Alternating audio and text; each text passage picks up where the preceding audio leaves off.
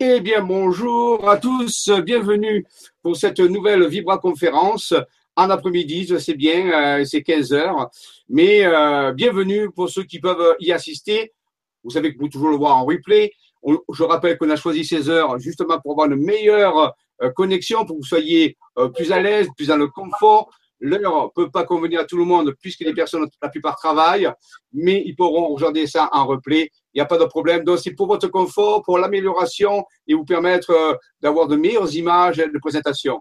Donc, euh, nous accueillons, comme d'habitude, Dolly. Salut Dolly, comment tu vas? Bonjour Jean-Michel, bonjour à vous tous. Et une belle vibra qui nous attend. On a des tu veux voir, Jean-Michel, sur le forum. Oui sont à poser sur le forum. Donc, nous avons oui. d'Ange.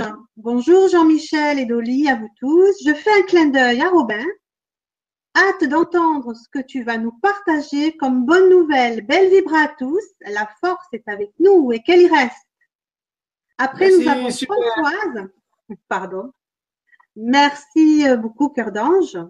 Et nous avons Framboise 26. Bonjour Jean-Michel, avec joie et gratitude de vous retrouver pour la suite des révélations. Feu du cœur. Pas de questions précises pour le moment. Juste partager l'évidence de la convergence de nombreux messages nous invitant à nous préparer en conscience, centrer en notre cœur, à accueillir des rencontres très très proches au fil des semaines et mois à venir avec nos frères stellaires intra comme extraterrestre. Le temps des retrouvailles est enfin arrivé. Merci Framboise. Et je vous Alors, attends, je m'arrête, je m'arrête un petit instant avec Framboise et, avec Cœur d'Ange. Donc, merci à Cœur d'Ange, fabuleux. Alors, je veux donner des nouvelles de Robin. Je l'ai au téléphone il n'y a pas longtemps. Il va bien. Il a beaucoup de travail et il fait, il se réinstalle dans un endroit très particulier où il continue ce travail spirituel. Donc, il se concentre un peu sur lui parce qu'il a besoin de, voilà, d'avancer. Donc, euh, ne vous inquiétez pas. Il va très bien et, et vous transmet ses salutations. Ensuite, Framboise. Oui, Framboise, tu as raison tu fais bien de le dire, les choses vont très très très vite. Nous avons des extra belles nouvelles, bonnes nouvelles avec les frères célestes, la Garta. Ça semble toujours pareil, féerique, une histoire de fait, mais mais mais mais mais c'est en train d'arriver. Alors on va en parler. Merci. Tu peux. Est-ce qu'il y a d'autres questions? Non, non, Jean-Michel.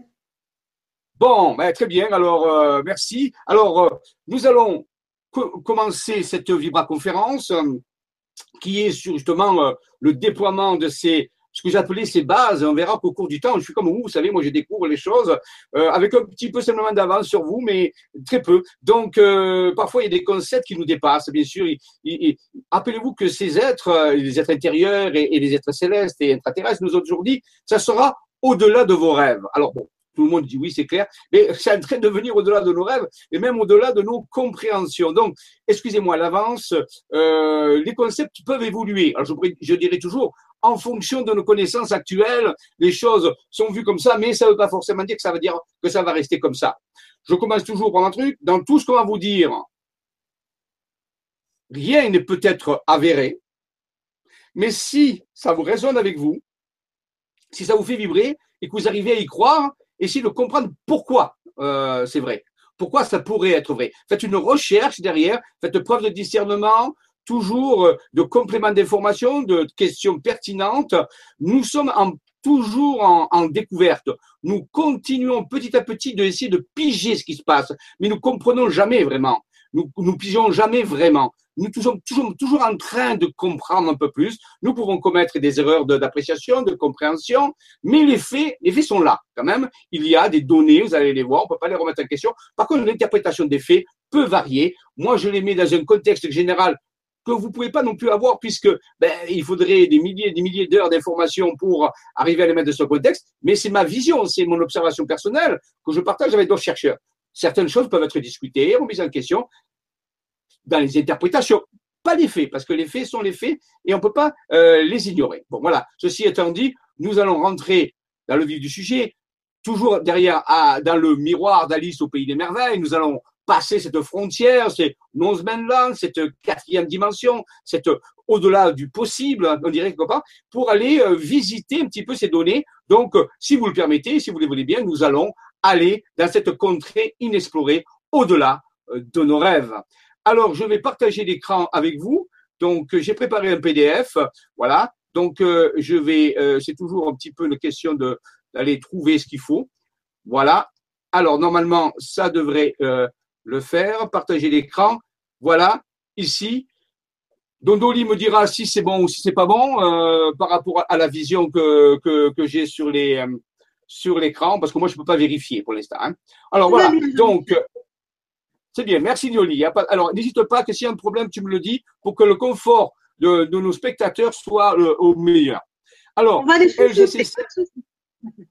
D'accord, super, je te remercie les secrets des bases interdimensionnelles Orionis, rappelez-vous que ce n'est pas une faute d'orthographe, c'est comme ça qu'on les appelle, et leur fonction, partie 2, puisque la dernière fois, nous avons bien sûr euh, commencé à expliquer. Alors, je, je m'excuse auprès de certains si j'ai été un petit peu peut-être compliqué, euh, j'ai utilisé des notions un peu complexes, mais euh, c'est difficile d'arriver à expliquer ces choses avec des mots simples, vous savez. Alors, je vais faire un effort, on va, on va rester un peu plus, euh, un peu plus, voilà, un peu moins compliqué, mais ce sont, rappelez-vous que ce sont des choses extraordinaires qui arrivent et que notre, nos concepts et notre vocabulaire parfois manquent.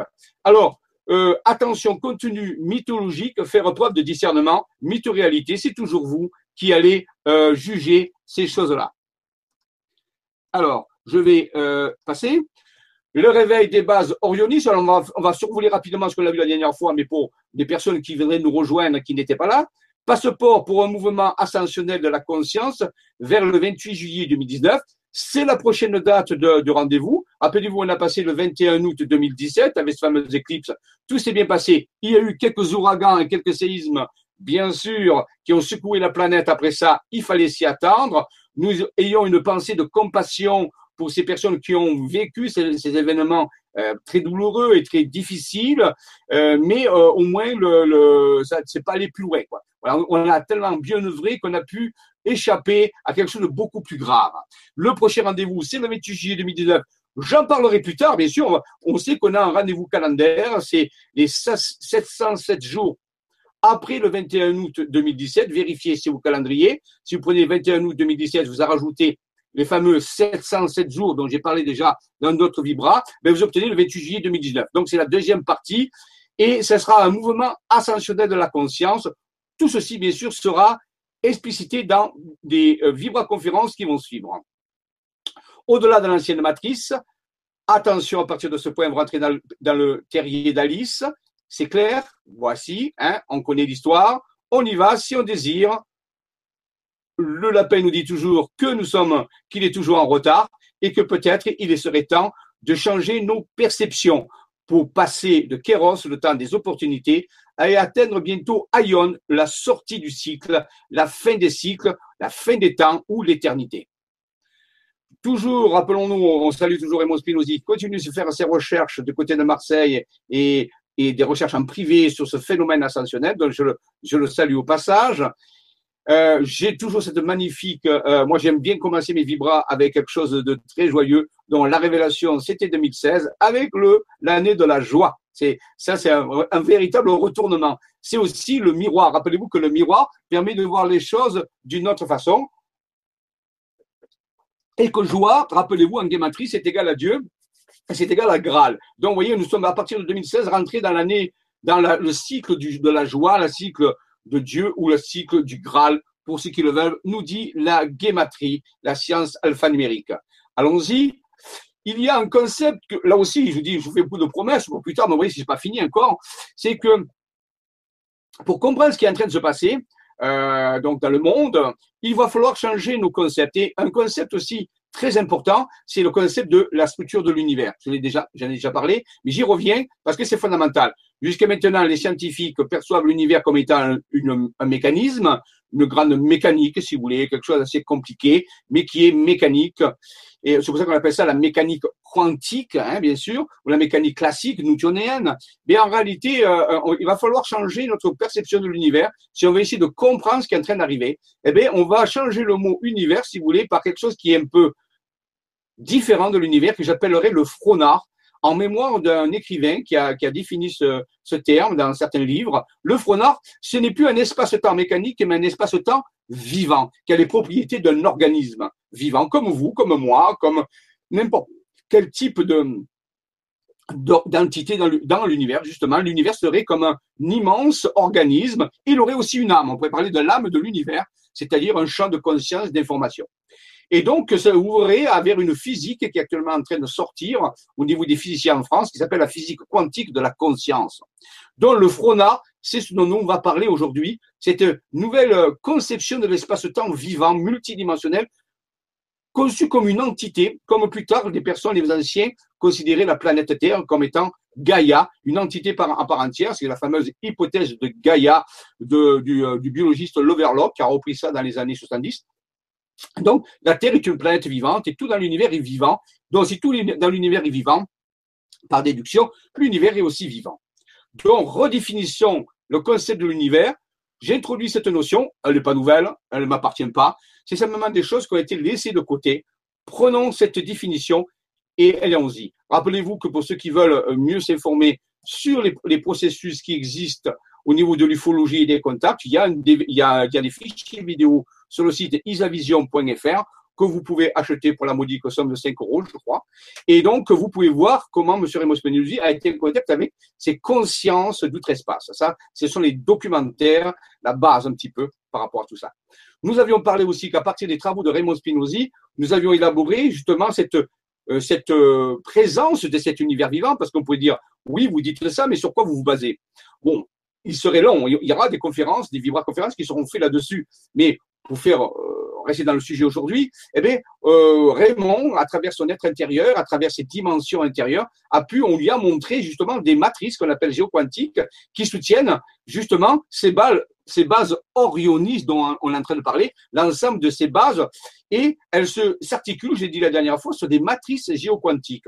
Elles sont simplement des structures vivantes, vibratoires, qui sont superposées à nos territoires de géographie que nous voyons avec nos yeux, que nous touchons avec nos mains. Si vous voulez, c'est comme s'il y avait une autre terre sur la nôtre ou une autre une autre, euh, une autre morphologie de notre terre qui serait là. Un petit peu à l'image de nos corps et de nos chakras, par exemple. Hein, si, on, si, on, si on nous voyait qu'à travers nos chakras, on aurait, on aurait une, une présentation, une modélisation différente que celle qu'on voit avec les yeux physiques.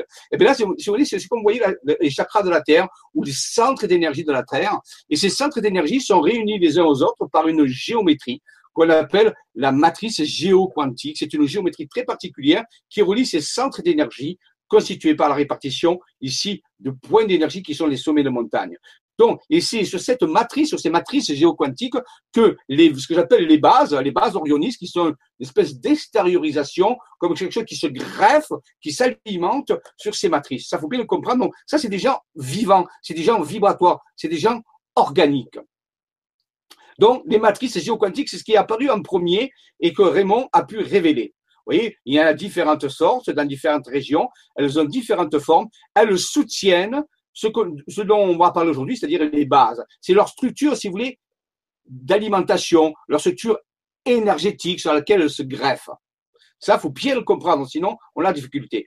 Alors, bien sûr, ces matrices elles-mêmes sont connectées, ces réseaux géométriques, ces réseaux vibrants, ces chakras, si vous voulez, ils sont connectés à des réseaux d'énergie qu'on appelle les lines en, termes anglais, c'est-à-dire des, des lignes d'énergie.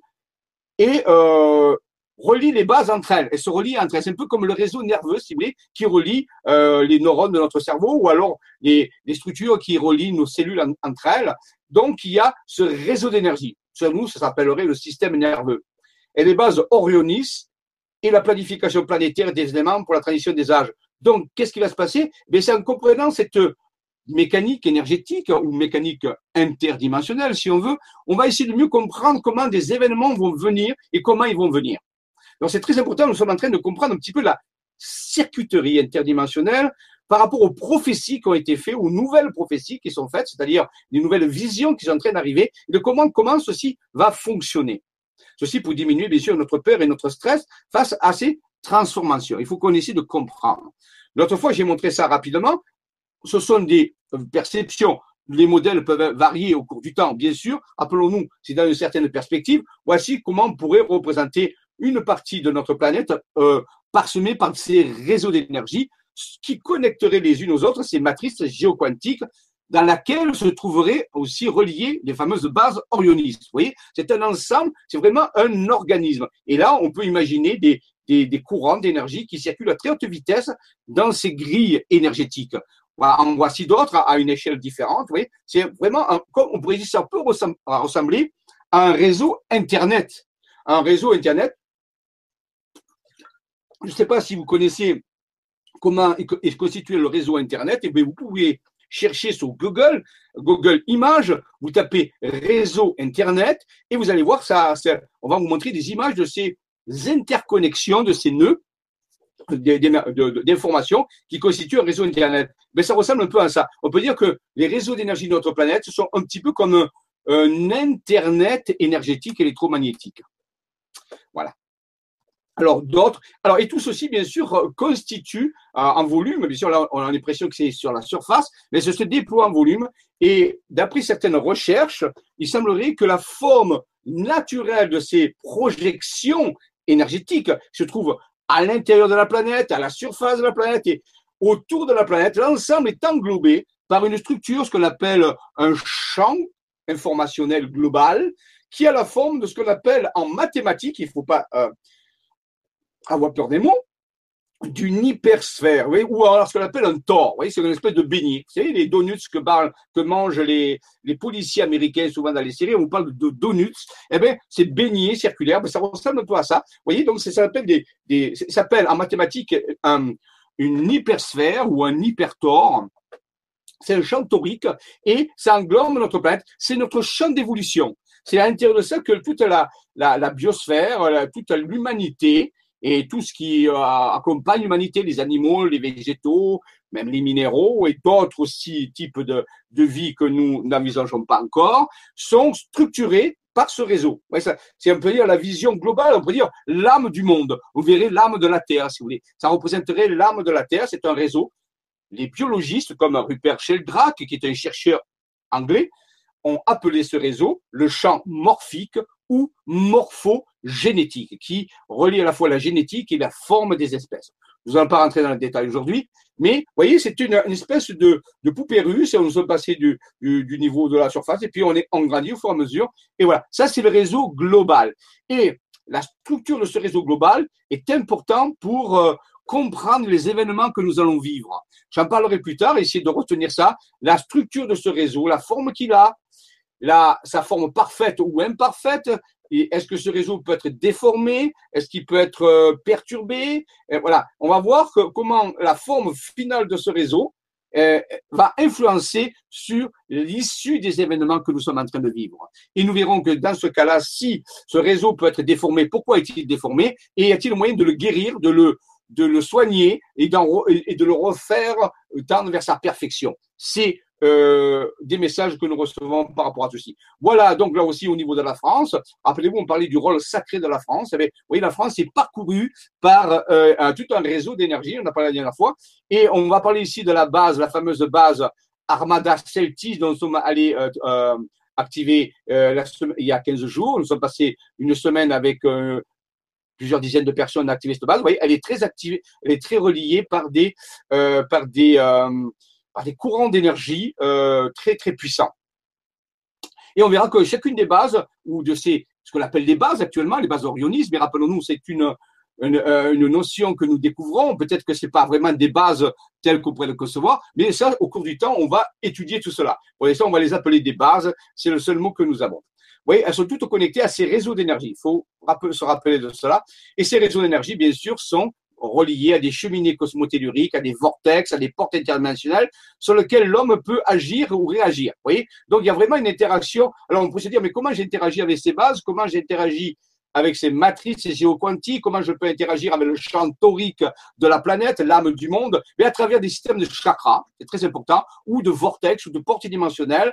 Et ça, c'est la, toute la dimension énergétique de l'homme. Si l'homme n'avait pas cette dimension énergétique, tout ce que je vous dis serait caduque. Tout si c'était que de la mécanique pure, il n'y aurait aucune possibilité d'avoir des matrices géoquantiques, il n'y aurait pas de base orionistes, il n'y aurait pas de champ toroïdal d'évolution de la planète, il n'y aurait pas d'âme, donc nous serions que des robots, des êtres biologiques, si vous voulez, des robots organiques, mais on sait bien que c'est pas comme ça que ça se passe, on a beaucoup de preuves que c'est pas comme ça. Nous sommes des êtres électromagnétiques et nous sommes euh, construits à l'image de l'univers vivant, rappelez-vous. Donc on peut se coupler à ces champs, on peut se coupler à ces bases à travers des systèmes nerveux, à travers des chakras, à travers de certaines choses que euh, en Chine, par exemple, dans l'Orient, on connaît très bien avec le Feng Shui, avec le Qigong, avec même le Kung Fu, avec tous ces, toute cette euh, culture que en Occident nous connaissons beaucoup moins, hein, bien sûr. Nous sommes coupés de ces choses-là, mais eux, ça fait des millénaires qu'ils connaissent ces sciences. La médecine chinoise s'appuie sur ces principes-là. Donc, vous voyez, ce sont des choses qu'on ne peut pas dégager d'un coup de main en disant ce n'est pas vrai. Il faut s'y intéresser euh, très puissamment. Donc, ces vortex, ces chakras euh, de l'homme peuvent se coupler au vortex et au chakras euh, des pays, des, continents et de la planète, et ainsi de suite. On peut grandir jusque dans l'univers. Donc, c'est ça euh, le principe. Hein, toujours, bien sûr, à travers les bases dont on a parlé. On a présenté tout ça. Vous voyez, c'est toujours des motifs, géométriques. Et bien, ces circuits énergétiques sont tous euh, construits selon une géométrie très particulière. Il n'y a pas de hasard, il n'y a pas d'aléatoire. Les anciens connaissaient ça, puisqu'ils ont construit des cathédrales en utilisant le nombre d'or, en utilisant des proportions particulières, pour justement permettre cette harmonisation entre les chakras de l'homme, entre l'homme électromagnétique et les champs électromagnétiques qui nous entourent. Le futur vers lequel nous allons va aller de plus en plus dans ce sens, et c'est déjà commencé puisque nous utilisons de plus en plus des ondes électromagnétiques comme le Wi-Fi, comme les téléphones, comme la télévision, comme tout ce qu'on veut. Donc, vous voyez, notre, notre culture dans la technologie va à cela, mais nous n'avons pas encore tourné vers la spiritualité, ce qui va bientôt arriver. Voici donc, rappelez-vous, ces structures qui apparaissent sont très organisées. Elles représentent des mécanismes, des, comme nos cellules, comme nos tissus organiques. Tout ceci a une texture très particulière et certaines personnes, comme mon ami Alain, euh, qui a reçu des, des informations de son intérieur, a pu tracer ces choses-là sur des cartes. Donc, Raymond Spinozzi, il y a Alain, maintenant, il y a de nombreuses personnes qui arrivent à recevoir des informations et à continuer à tracer ces différentes représentations de ces circuits énergétiques sur la planète entière. Alors, euh, voici donc trois visions de la même planète, euh, trois visions à trois états énergétiques différents. Ça, faut le reconnaître. Ça, c'est la planète qu'on la voit avec nos yeux physiques. Ça, c'est la planète qu'on verrait avec des yeux éthériques, des yeux qui prévoient les vibrations, les, les lines, les chakras. Et voici peut-être la planète que vous apparaît avec euh, notre troisième œil ouvert, c'est-à-dire en envoyant de la vibration, ce qu'on appelle, pourquoi pas pour certains, spirituels. Donc, ces trois formes sont euh, superposées euh, et communiquent ensemble. Il faut bien le savoir. Si nous restons que dans la première forme, tout ce que je vous dis n'a aucune espèce d'existence, c'est purement aléatoire. Par contre, si nous commençons à envisager ces euh, autres formes planétaires, ça c'est important parce que ça va pouvoir expliquer ce que nous sommes en train de trouver. Voilà. Donc ça c'est important. Soit vous faites le changement de vision, soit vous ne le faites pas. Si vous restez dans la première vision, eh bien, vous ne pourrez pas tout simplement euh, croire ou envisager tout ce que je vais vous dire est OK pour vous. C'est normal, puisque vous êtes dans la mécanique. Maintenant, si vous rentrez dans le quantique, c'est-à-dire dans la vision différente, énergétique, eh bien, ce que je vais vous présenter va prendre un peu plus de sens. C'est à vous de choisir.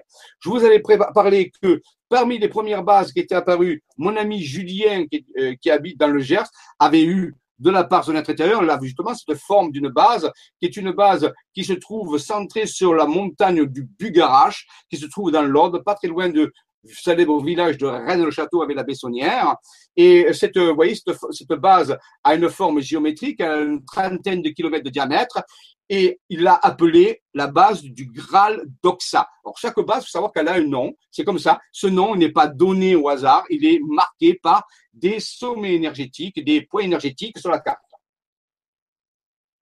Et parfois, ces schémas énergétiques qu'on appelle des bases, ces structures qui apparaissent, eh bien, ils ont parfois une fonction. Une fonction pour les humains qui envisagent d'interagir avec eux, c'est-à-dire qu'ils font, qu'ils font le pari qu'il existe autre chose que la mécanique ou le matérialisme pur, eh bien, ils vont pouvoir, et cette base euh, fait, pratique l'alchimie d'Altaïr.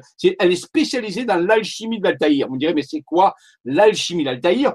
On en reparlera, bien sûr, chaque terme devrait être une vibra-conférence, tellement que c'est compliqué et très complexe. C'est une forme d'alchimie qui vient de l'étoile d'Altaïr, et l'étoile d'Altaïr se trouve justement dans la constellation de l'aigle. On l'appelle Alpha d'Aquila, ou Alpha d'Altaïr, c'est l'étoile, c'est une des étoiles de la constellation de l'aigle. Donc on peut dire que c'est relié à une civilisation qui viendrait d'Altaïr, de l'aigle, et qui aurait investi ce point énergétique, cette base, si vous voulez, ce mandala énergétique, et, il pourrait y vivre et, et pratiquerait une forme d'alchimie qui nous serait utile à l'humanité, si l'humanité l'accepte, pour justement se transformer dans les temps qui viennent se transformer au niveau d'une alchimie vibratoire, bien sûr. Hein. Donc, vous voyez, elle, est prête à nous donner, et, elle a déjà fait ça.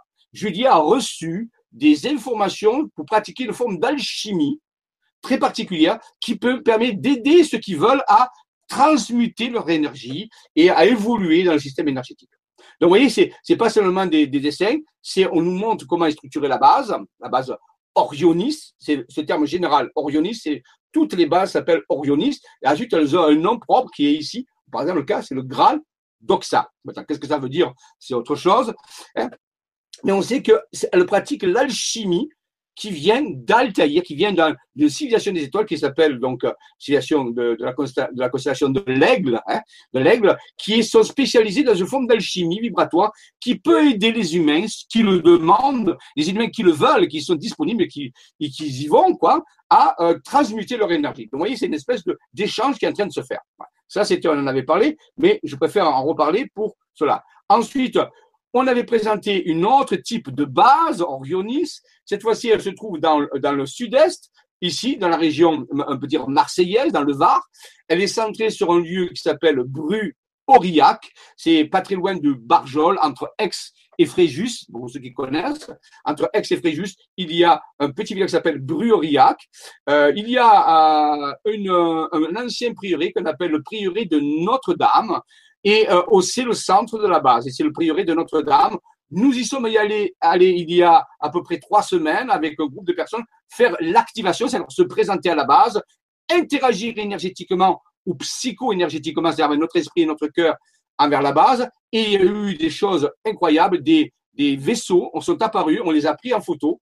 je ne vais pas pouvoir vous montrer toutes les photos cette fois-ci.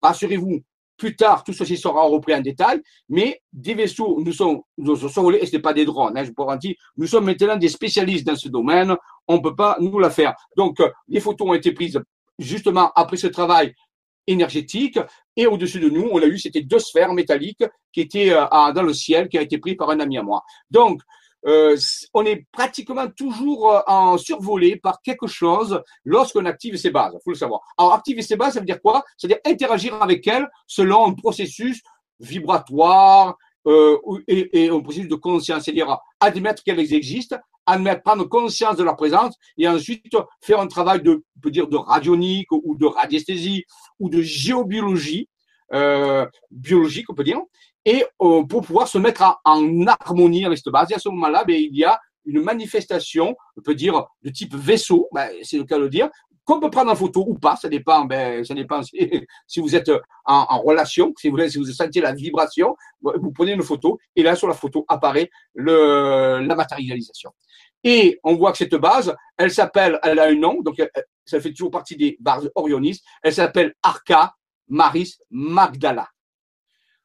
Alors, sa spécialité, alors je ne vais pas rentrer dans le détail, mais sa spécialité, c'est célébrer l'eau divine. C'est-à-dire qu'elle nous propose de travailler avec l'eau vibratoire, avec une eau alchimique, ce que les alchimistes appellent peut-être euh, l'eau lustrale, hein, donc l'eau vibratoire. C'est-à-dire qu'ici, elle nous propose de travailler avec un, une structure aqueuse, c'est pour ça qu'elle s'appelle Arca aussi. Maris, Maris c'est l'eau, hein, c'est la Stella Marie, c'est l'étoile. Magdala reliée à Marie-Madeleine. Bon, ça, je ne peux pas aller trop loin maintenant. Je vous dis ce qui a été trouvé, toujours écrit par des sommets de montagne et par des villages. Célébrer l'eau divine, l'eau de notre corps, respecter l'eau, la faire vibrer. Vous connaissez ces choses-là. Donc, vous voyez, une deuxième spécialisation d'une autre base. Continuons.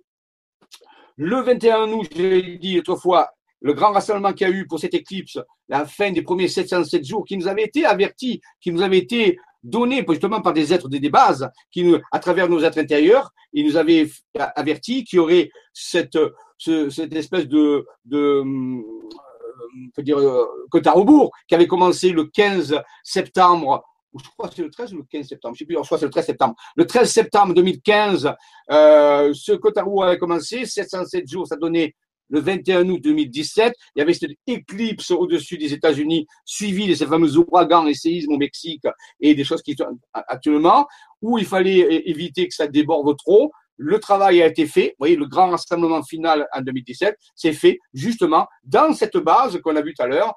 Et c'est dans la Sept Bombe. On est allé se réunir dans la Sept Bombe. Et là, bien sûr, on avait, euh, il y avait des dizaines de personnes qui sont venues. Et bien là, après avoir fait ce travail d'harmonisation, de, de, de, voilà, de résonance avec la base, regardez, au-dessus, on était survolé par un phénomène. je vous garantis que c'est vraiment un phénomène. Donc, vous voyez, c'est pratiquement systématique. C'est mon ami Michel qui a fait cette photo parmi les dizaines de personnes qui étaient là et euh, qui se sont donné du mal et qui ont œuvré pour la Terre. Nous avons parlé la dernière fois de la ville, de la légende de la ville 10. Je ne vais pas y revenir. Veuillez vous référer à la, conférence précédente. Pourquoi la ville 10 Cette fameuse euh, mythe de la ville cité engloutie au large de la Bretagne en 400, 500 de notre ère. C'est une mythologie, c'est une légende. Est-ce vraiment une légende? On, le sait, on peut se poser la question. J'avais fait le rapport avec la fameuse Atlantis de Stargate, un épisode Stargate Atlantis, la fameuse série Stargate Atlantis, où justement il y avait une cité qui s'appelait Atlantis, mais qui se trouvait pas sur Terre, mais se trouvait sur une autre planète dans la série, sur le planète qui se trouvait dans la constellation de Pégase.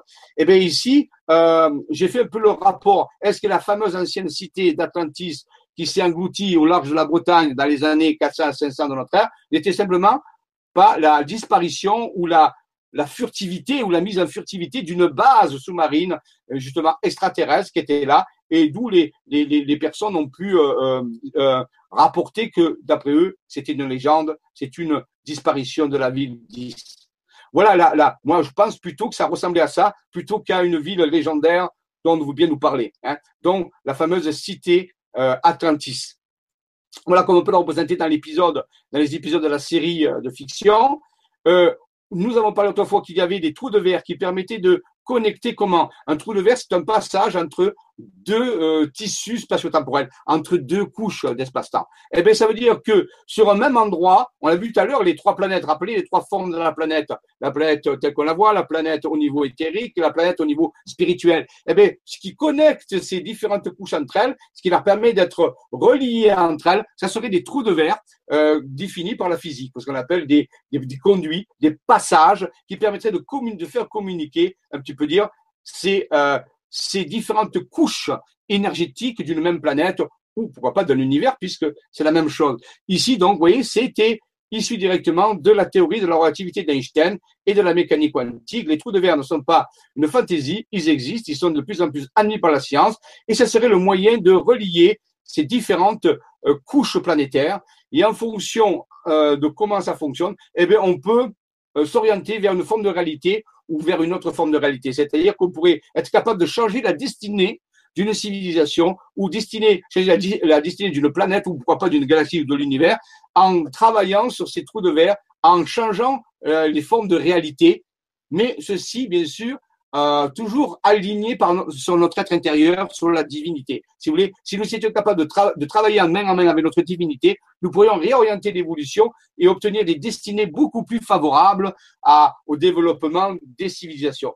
Je vous cache pas ce qui est en train d'être proposé par rapport à tout ça. Mais ceci, bien sûr, nous le préciserons plus tard. Mais donc, rappelez-vous que les bases peuvent servir à, à des choses très intéressantes. On pourrait vous poser une question il existe une des plus étranges équations. On connaît E égale mc carré. Hein. L'énergie égale le produit de la masse par la vitesse de la lumière au carré. Mais Einstein, et ça je vous le révélerai la prochaine fois un peu plus, à une grande surprise. Einstein nous dit qu'il existe une nouvelle forme de cette équation qui s'écrit E égale mc carré. Et Einstein avait une très grande sensibilité, une très grande découverte. Il va nous parler plus tard que la plus grande forme d'énergie, c'est pas l'énergie nucléaire, c'est pas les rayonnements gamma, c'est même pas les rayons cosmiques, c'est une énergie qui, va, qui appelle, comme tout le monde, l'amour. Et vous verrez la prochaine fois, dans la prochaine conférence, je vous lirai un texte d'Einstein. Vous serez très surpris. Vous connaissez pas Einstein comme cela. Il y a toujours un, côté caché des personnages. Eh bien, Einstein va nous révéler son des plus grands secrets. La solution d'une des plus grandes équations d'Einstein n'est pas forcément celle qu'on vous a transmise et qu'on enseigne à l'université, mais peut-être une autre vision des choses. Et laissons Einstein pour l'instant, et je vous laisse réfléchir pendant ce mois pour, euh, et surtout comprendre ce que a voulu nous transmettre Einstein, et on verra ça la prochaine fois avec une lecture d'un document extraordinaire provenant d'Einstein et qui nous fera une grande révélation. Donc, à la prochaine Vibra conférence. Voilà. Donc, euh, et bien sûr, derrière Einstein s'associent tous les grands génies de cette planète qui ont vécu toute l'histoire et qui ont découvert la nature fondamentale de cette force. Voilà, donc ça c'était le fameux trou de verre qui permet de faire coïncider la partie physique de la planète avec la partie éthérique dans laquelle se trouvent les places.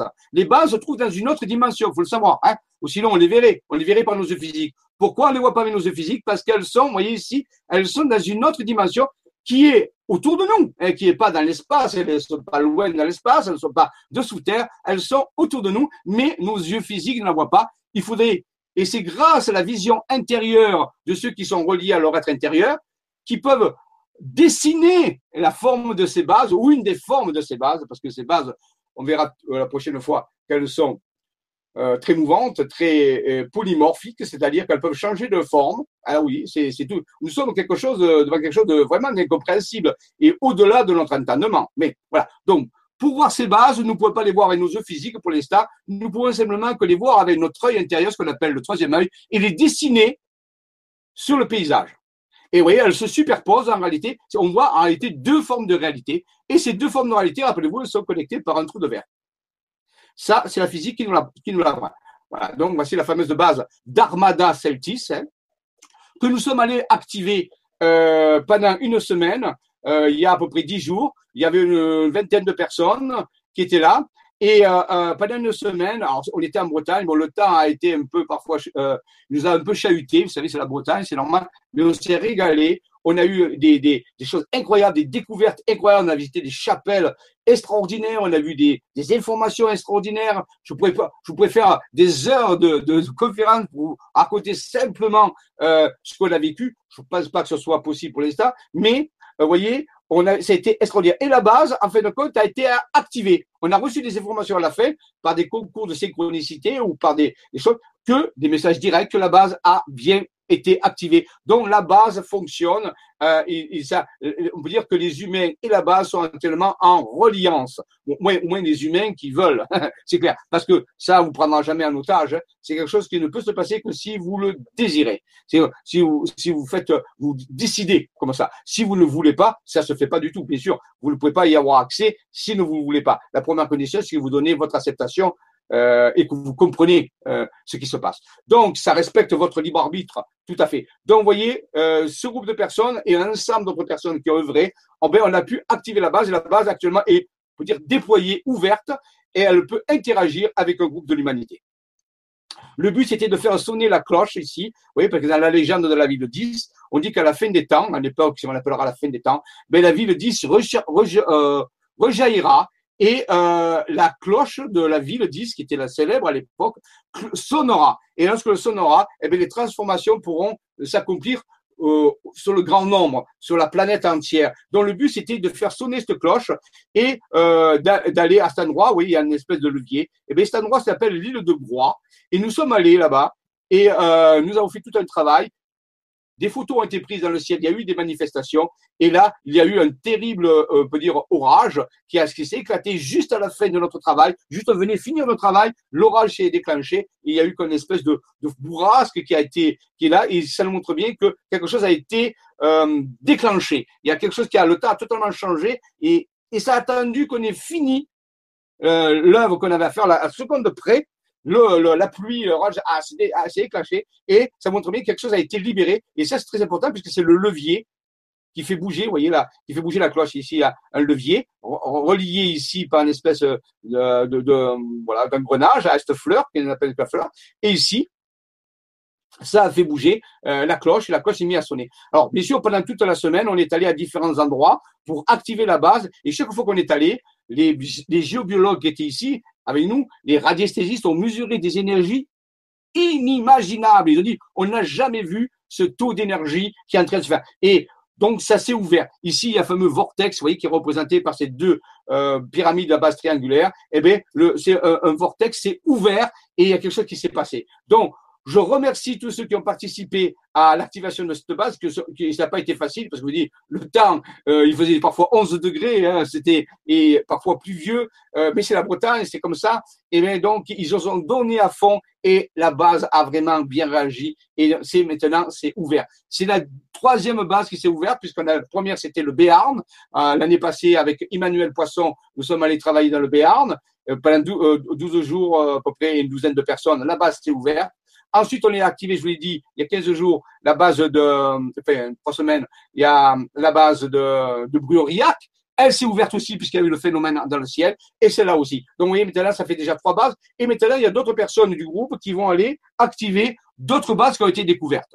Donc, vous voyez, c'est en train de se faire. Alors, on a posé la question, le nom de la base s'appelle Armada Celtis, mais Armada, en breton, ça veut dire ce qui est bon, le meilleur. Vous voyez, le mot Armada veut dire le meilleur.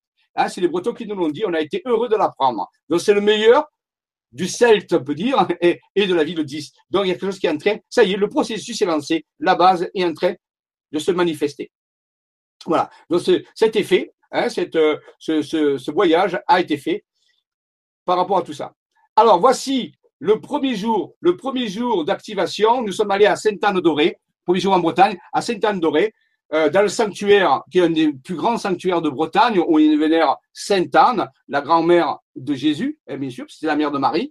Et donc, il y a une grande dévotion. Et là, on a fait toute l'activation du sanctuaire le matin. En début d'après-midi à 14 heures, euh, il y a 11 personnes qui ont, qui ont reçu euh, une énergie colossale qui, est venue investir. On a été surpris. On venait s'arrêter de manger. Le coup, il y a quelque chose qui On a mesuré des, à, des énergies avec le pendule. C'était, il y a 5-6 personnes qui ont fait des mesures différentes. C'était énorme. Il y a quelque chose qui était en train de se passer. On s'est dit, tiens, le sanctuaire a très bien réagi à, à l'activation que nous avons proposée, qui était une activation silencieuse, spirituelle, de prière euh, dans le sanctuaire, parce que dans le sanctuaire on peut pas, vous savez, il faut respecter euh, la prière. Donc chacun avait euh, son sa conscience, son énergie. Et bien l'ensemble a fonctionné. Ça a mis en route le sanctuaire qui s'est ouvert. Et là, de l'énergie colossale, ce qu'on appellerait le souffle d'énergie, un souffle d'énergie, est venu à, vers les 14 heures descendre sur le parti du groupe. Et tout ça, ça a été mesuré. L'après-midi, nous sommes partis en voiture à une chapelle qui s'appelle la chapelle Sainte-Catherine au village de Lisio, qui est à peu près une quarantaine de kilomètres au nord de Doré, euh, de Sainte-Anne-Doré. Là, euh, c'est une chapelle extraordinaire. Si un jour vous allez en Bretagne, aller à Lisio, vous voyez, à la chapelle Sainte-Catherine, qui est un peu à, à 2-3 kilomètres du village de Lisio.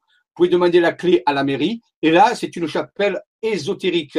Il y a un parcours initiatique incroyable que nous avons fait avec tout le groupe. Et là, le groupe a tellement œuvré à, sa concentration parce que on peut y passer une journée entière tellement c'est riche. Mais nous, on a fait ça en deux heures. Et donc, euh, c'est vraiment bien. On fait tout le parcours. On a ouvert la chapelle. La chapelle s'est totalement ouverte au niveau énergétique, si vous voulez. Et qu'est-ce qui s'est passé? Après avoir travaillé initiatiquement, avec un rituel initiatique, et je n'ai pas peur de le dire, là c'était vraiment très particulier, euh, un rituel énergétique euh, particulier, vie spirituelle, eh bien, nous sommes sortis pour partager les ressentis de chacun. Et là, j'ai pris une photo du ciel. Je ne sais pas si vous voyez ce qu'il y a dans le ciel ici. Au-dessus, eh, je vois rien, j'ai rien vu, hein. j'ai pris, pris une dizaine de photos et quand j'ai regardé ma photo sur mon téléphone, j'ai eu la, surprise de voir ça. Là, la photo n'est pas agrandie. On voit une petite bille argentée dans les nuages. Allons voir de plus près. Voici ce que c'était. Alors là, excusez-moi, il y avait plusieurs dizaines de personnes qui ont, été présentes. La photo a été prise avec un téléphone mobile, avec mon téléphone. Ça, ça ne peut pas être un drone. Ça ne peut pas être la planète Vénus, ça ne peut pas être la Lune, ça ne peut pas être tout ce que vous voulez. C'est tout simplement une manifestation d'un objet volant non identifié pour avoir la chance de le prendre juste là, à ce moment-là, après la cérémonie. C'est pas de la chance, c'est qu'il est venu voir ce qui se passait. Il a ressenti ce système énergétique qui s'ouvrait. Il a ressenti ces énergies qui se déployaient dans la chapelle du groupe. Et qu'est-ce qu'il est venu? Il est venu faire des mesures, il est venu voir qu'est-ce qui se passait. Ce sont nos amis, les fameux exils, c'est ceux, avec qui on travaille, qui sont venus là pour supporter. J'ai reçu l'information après. Il a dit, nous sommes venus vous voir euh, et vous avez pris en photo. On voit ici, vous voyez, la partie éclairée, parce que c'était dans l'après-midi, donc ça devait être vers les 17 heures. Vous voyez, le soleil est en train de se coucher. On fait coucher, il est bas dans le ciel. On voit la partie illuminée, regardez de l'autre côté. On voit la partie ombre. Pourquoi? Parce que c'est caché. On voit bien que la partie ombre et solaire est Donc c'est une photo unique d'une présence non aléatoire, pas du hasard, de la présence d'un phénomène ovni, vaisseau, relié à la base. C'est sûr qu'il ne se baladait pas. Hein. Il est venu spécialement. Ça, c'est ma conviction personnelle. Et ça, ça, se discute, bien sûr. Mais ça, c'est ce que j'ai reçu. Mais par contre, de la photo, ça se discute pas. Là, c'est clair avec ça. Donc, vous voyez, j'ai été, vraiment, je les ai remerciés. Je leur ai dit merci et il nous avait dit, nous commencerons à interagir avec vous. Continuez, vous, faire, verrez. Et il tient une parole. C'est de plus en plus proche, de plus en plus près. On a vécu même des expériences de, rencontres plus rapprochées encore dans, le voyage, où ils ont fait un pas supplémentaire. Donc, vous voyez, le rapprochement, l'activation des bases, les célestes, tout ça est en train de, de collaborer pour le meilleur pour le monde, pour aider l'humanité à faire ce passage extraordinaire qui est en train de se profiler en nous, dont les choses sont en route. Et c'est merveilleux. Et après, plus tard, un céleste m'a communiqué avec moi par télépathie. Il m'a dit, regarde, un des célestes exil qui faisait partie de la flotte, qui fait partie, si vous voulez, de l'armada celtis. Eh bien, regardez, il m'a dit, regarde, la, forme de notre vaisseau, c'est la forme de la cloche. de, de, de 10, la forme de la cloche j'ai dit extraordinaire. Alors j'ai inversé la photo, bien sûr, hein. parce que la, la forme du vaisseau, sur la voit comme ça. Ça, c'est la forme dans le ciel. Et eh bien, si on fait une petite permutation, bien sûr, on obtient tout de suite la forme de la cloche. Il m'a dit, oui, il faut faire votre renversement, il faut changer votre vision. Et là, je les ai remerciés. Extraordinaire. C'est ici un témoignage euh, d'une véritable collaboration avec un groupe de personnes et les, les, ces peuples des étoiles, ces peuples célestes, tout à fait bénéfiques. Rappelez-moi, je parle des gens bénéfiques, hein, qui sont en train de là de nous aider dans un processus de transformation pour nous, pour nous aider à faire ce passage très important qui est prévu depuis, euh, depuis la, nuit des temps. Merci à tous. Alors, donc, on nous a révélé aussi que cette base, euh, cette base euh, est euh, reliée, c'est la base ici, reliée, à, j'ai expliqué, à une autre base qui est en Guadeloupe, en passant par un vortex, ici, une espèce de triangle, au centre de l'Atlantique, il y a un immense vortex, c'est révélé par la géométrie sacrée, qui est là. Est-ce que c'est les vestiges de l'Atlantide? Je ne le sais pas. Hein. Je ne sais pas ça. Par contre, il y a une immense ici structure et géométrie qui est là et qui permet de relier cette base-là, Atlantis, euh, c'est-à-dire Armada Celtis, avec la base de la Guadeloupe, où nous allons partir au mois de décembre avec Emmanuel Poisson, visiter cette base. Donc, je vous le dis, si vous voulez vivre encore une grande aventure, il reste encore quelques places. Euh, le nombre de places est limité. Il reste quelques places. allez voir sur le site le grand changement à, à, la rubrique voyage. Vous allez trouver voyage en Guadeloupe en décembre avec Emmanuel Poisson nous y serons, j'y serai avec mon épouse, avec ma compagne Marie-Josée. Et là, on nous a promis des grandes euh, révélations et surtout de grandes activations. Cette base est totalement reliée à l'émergence de la cité Armada Celtis. C'est la suite, si vous voulez. Quand ces deux bases seront totalement déployées, de nouvelles choses vont apparaître. Alors, je l'appelle ça la néo-Atlantide, multidimensionnelle. C'est, parce que je ne sais pas ce que c'est. Je vous dis pas que c'est l'Atlantide qui revient. J'ai pas dit ça. Mais, c'est quelque chose qui est en train d'arriver. Donc nous allons aller en Guadeloupe sur les traces des civilisations antidiluviennes disparues, les vortex de la base Atlantis et l'ascension vibratoire vers une nouvelle conscience planétaire. Oui, ceci ouvre, on peut dire officiellement, un passage vers un, processus ascensionnel, ce que les alchimistes appellent un opératif ascensionnel pour l'humanité. Voilà, et c'est du sérieux. Ce n'est pas un truc en l'air, c'est pas un truc mystique du tout. Vous le voyez, c'est c'est sur des cartes, c'est du vécu, il y a des photos, il y a des présents. Donc ils sont là, ils sont en train de nous aider, ils veulent vraiment nous aider. Ceux-là, ceux-là veulent nous aider. Il y en a peut-être d'autres groupes qui veulent pas, mais ça c'est autre chose. Mais ceux-là, au moins on en connaît, des groupes qui veulent, des groupes de célestes hein, et d'intraterrestres, qu'on appelle les, les, l'exil et la, Garta, veulent nous aider dans ce processus, si bien sûr on est d'accord. Hein. Et donc la deuxième étape, c'est l'activation de la base de Guadeloupe qui va se faire donc en décembre pour tout ceci déclencher un mouvement d'ascension vibratoire de la conscience vers une nouvelle conscience planétaire. Ça passe par des processus. Voilà, la fameuse Guadeloupe. Et rappelons-nous quand même que la Guadeloupe a la forme d'un papillon.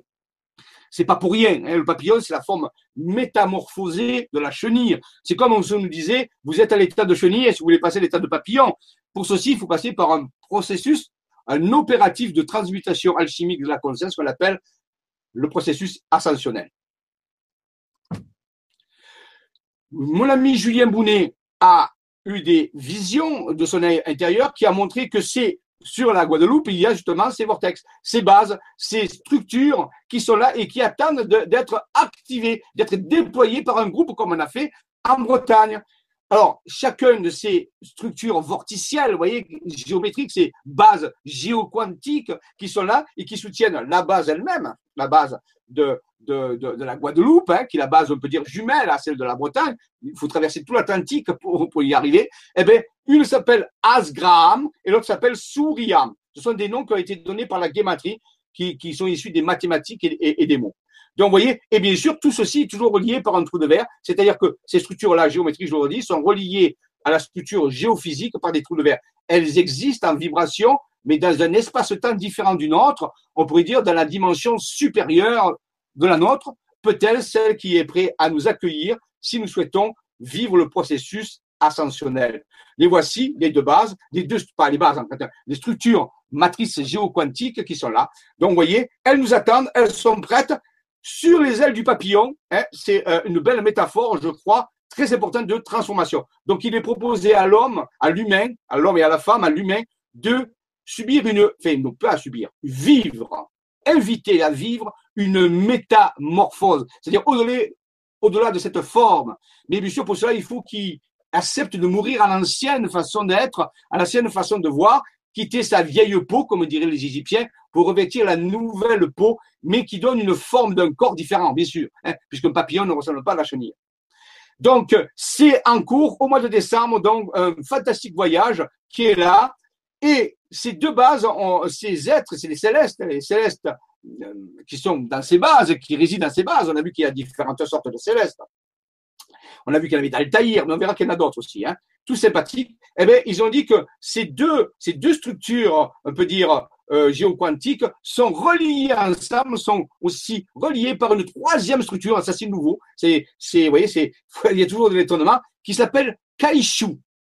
C'est la fusion des deux matrices que vous venez de voir. Donc, Kaishu, en réalité, permet la fusion de ces deux matrices, lorsqu'elles sont activées, lorsqu'un groupe de personnes, et il y a déjà, des gens de la Guadeloupe qui s'en occupent, hein, mais quand ça va être définitivement activé, mais ces deux matrices vont fusionner ensemble et donner une nouvelle matrice qui s'appelle Keishu, qui est beaucoup plus complexe, qui représente l'homme réalisé en forme pentagrammique. Il y a plus de choses à l'intérieur de ce schéma, mais on peut dire oui, c'est, c'est un peu, ça me fait penser au soudarium, c'est-à-dire au linge euh, sur lequel s'est inscrit le visage du Christ, vous voulez. Ça me fait penser à ça. C'est comme c'était, et rappelez-vous que le soudarium, euh, c'est le, le fameux linge sur lequel Véronique euh, a, mis sur la tête du Christ au moment où il avait la passion, où il marchait dans, il tombait euh, avec la croix, et, et sur ce linge, il y a eu une, l'impression du visage du Christ qui s'est mis dessus. On appelle ça le soudarium, ou le linge, c'est pas le linceul, hein, c'est pas le, vêtement complet dans la tombe, c'était ce, linge, le linge de Véronique, on l'appelle. Et, donc, euh, euh, eh bien, ça fait penser à ça. C'est comme si la, ces matrices avaient imprégné notre terre et avaient laissé un visage. C'est pas le visage du Christ ici, bien sûr. C'est le visage de ces de Keishu qui représente cette structure énergétique qui est due à la fusion des deux matrices quand elles seront activées. À partir de là, dès qu'il a pu ça, on y a montré notre version de la base des Guadeloupe. C'est toujours la Guadeloupe, vous voyez. Eh bien, ces matrices se sont effacées et ont montré d'autres structures qui sont des structures vorticielles. Vous voyez, ici c'est une spirale euh, euh, lévogire, ici une spirale destrogire, toujours sur les deux îles. Donc, si je reviens en arrière, représenter que vous voyez tout ça ici, ici et ici, bien à la place d'ici, ici, qu'est-ce qu'il va y avoir? Eh bien, il va y avoir ces deux spirales, ça ressemble à des escargots, ça ressemble aussi à des cyclones. Rappelez-vous les cyclones qui sont venus euh, frôler la Guadeloupe, mais qui ont détruit certaines îles autour, hein, après le 21 août 2017. Et donc, est relié à Marie-Galante. Vous voyez la, Marie-Galante, il y a une espèce de base. C'est comme si on nous montrait un autre aspect de la base. Il y a, on a vu tout à l'heure l'aspect matriciel, géoquantique, la, la vibration, et là on montre la forme, aspect plus formel. Mais ça ne ressemble pas aux bases que connaissent les humains. Ça ne ressemble pas aux bases que construiraient les humains. Hein, les humains ne construiraient pas des bases spatiales de ce type-là. Il y aurait des, bâtiments, ainsi de suite. C'est tout à fait bizarre. Donc, on se dit, mais qu'est-ce que c'est ces bases? Ça ne ressemble pas aux bases qu'on envisage. Et oui, rappelez-vous, ça vient d'ailleurs, ça vient de civilisations qui ont des millions d'années d'évolution. Euh, beaucoup plus grandes que les nôtres. Donc, ils ont une vision différente des choses, ils ont un fonctionnement différent, et c'est aussi dans une dimension de la conscience supérieure différente. Donc, pourquoi, pourquoi on voudrait que ça ressemble à ce que feraient des humains? Ça ne peut pas ressembler à ce que ça fait des humains. Et justement, ça ne ressemble pas à ce que feraient des humains. C'est presque organique, c'est presque vivant. Ça ressemble plutôt à des organismes. Hein. On appelle ça des bases, rappelez-vous, je l'ai dit au début, mais c'est peut-être pas des bases comme on envisage, c'est peut-être comme des organismes qui sont là, qui euh, permettraient à des célestes de, de, vivre à l'intérieur, mais ce n'est pas euh, des bases euh, carrées ou solides comme les, comme les militaires en, en fabriqueraient, par exemple, hein, comme nous on fabriquerait des bases sur la Lune ou sur Mars. Ah, non, c'est dans une autre dimension une autre dimension qui est autour de nous. Rappelez-vous, c'est une dimension qui n'est pas dans loin dans l'espace, ni sous terre, elle est autour de nous, elle est légèrement décalée, et on peut communiquer avec elle, rappelez-vous, par des trous de verre. Rappelez-vous ça, c'est très important. Et lorsque nous un trou de verre, un lien, on peut communiquer avec ces bases. Et donc, aussi, ce qui a été révélé à Julien, toujours la Guadeloupe. Donc, vous voyez, quand on va aller là-bas, ça va être extraordinaire ce qui va se passer. Et cette base, rappelez-vous, elle est connectée à celle de la Bretagne. Alors, vous voyez ici les détails avec des étoiles, tout ça. Je ne vais pas rentrer dans la description précise de, cet organisme. C'est pas le but aujourd'hui, ça serait très compliqué. Je préfère rester beaucoup plus à la surface pour vous montrer ces choses-là. Voyez, voici les détails euh, de ces euh, structures de la base qui sont reliées aux matrices qu'on a vu tout à l'heure de la base. Et là, encore une nouvelle vision. Vous voyez, ça, ça s'efface et c'est remplacé par des nouvelles structures. Alors là, c'est quoi? Alors là, c'est quoi? Et ça, c'est un grand, lui-même, euh, notre ami euh, Julien se pose beaucoup de questions, il me dit, c'est incroyable, des structures pyramidales sont en train d'apparaître, des structures éthériques, euh, peut dire de cinquième dimension, hein, parce qu'elles ne sont pas dans le monde physique, bien sûr, hein, mais elles existent puisqu'on peut les tracer, vous voyez, c'est comme un nouvel œil qui voit au-delà, et il y a quelque chose qui apparaît. Alors, c'est quoi ces choses-là? Alors, je vais vous dire un petit mot, mais je ne vais pas le développer aujourd'hui, c'est à l'étude. Tout ceci va être étudié, approfondir. Et dans quelques temps, on vous présentera une conférence, une vraie conférence qui vous expliquera mieux ce qu'on a à faire.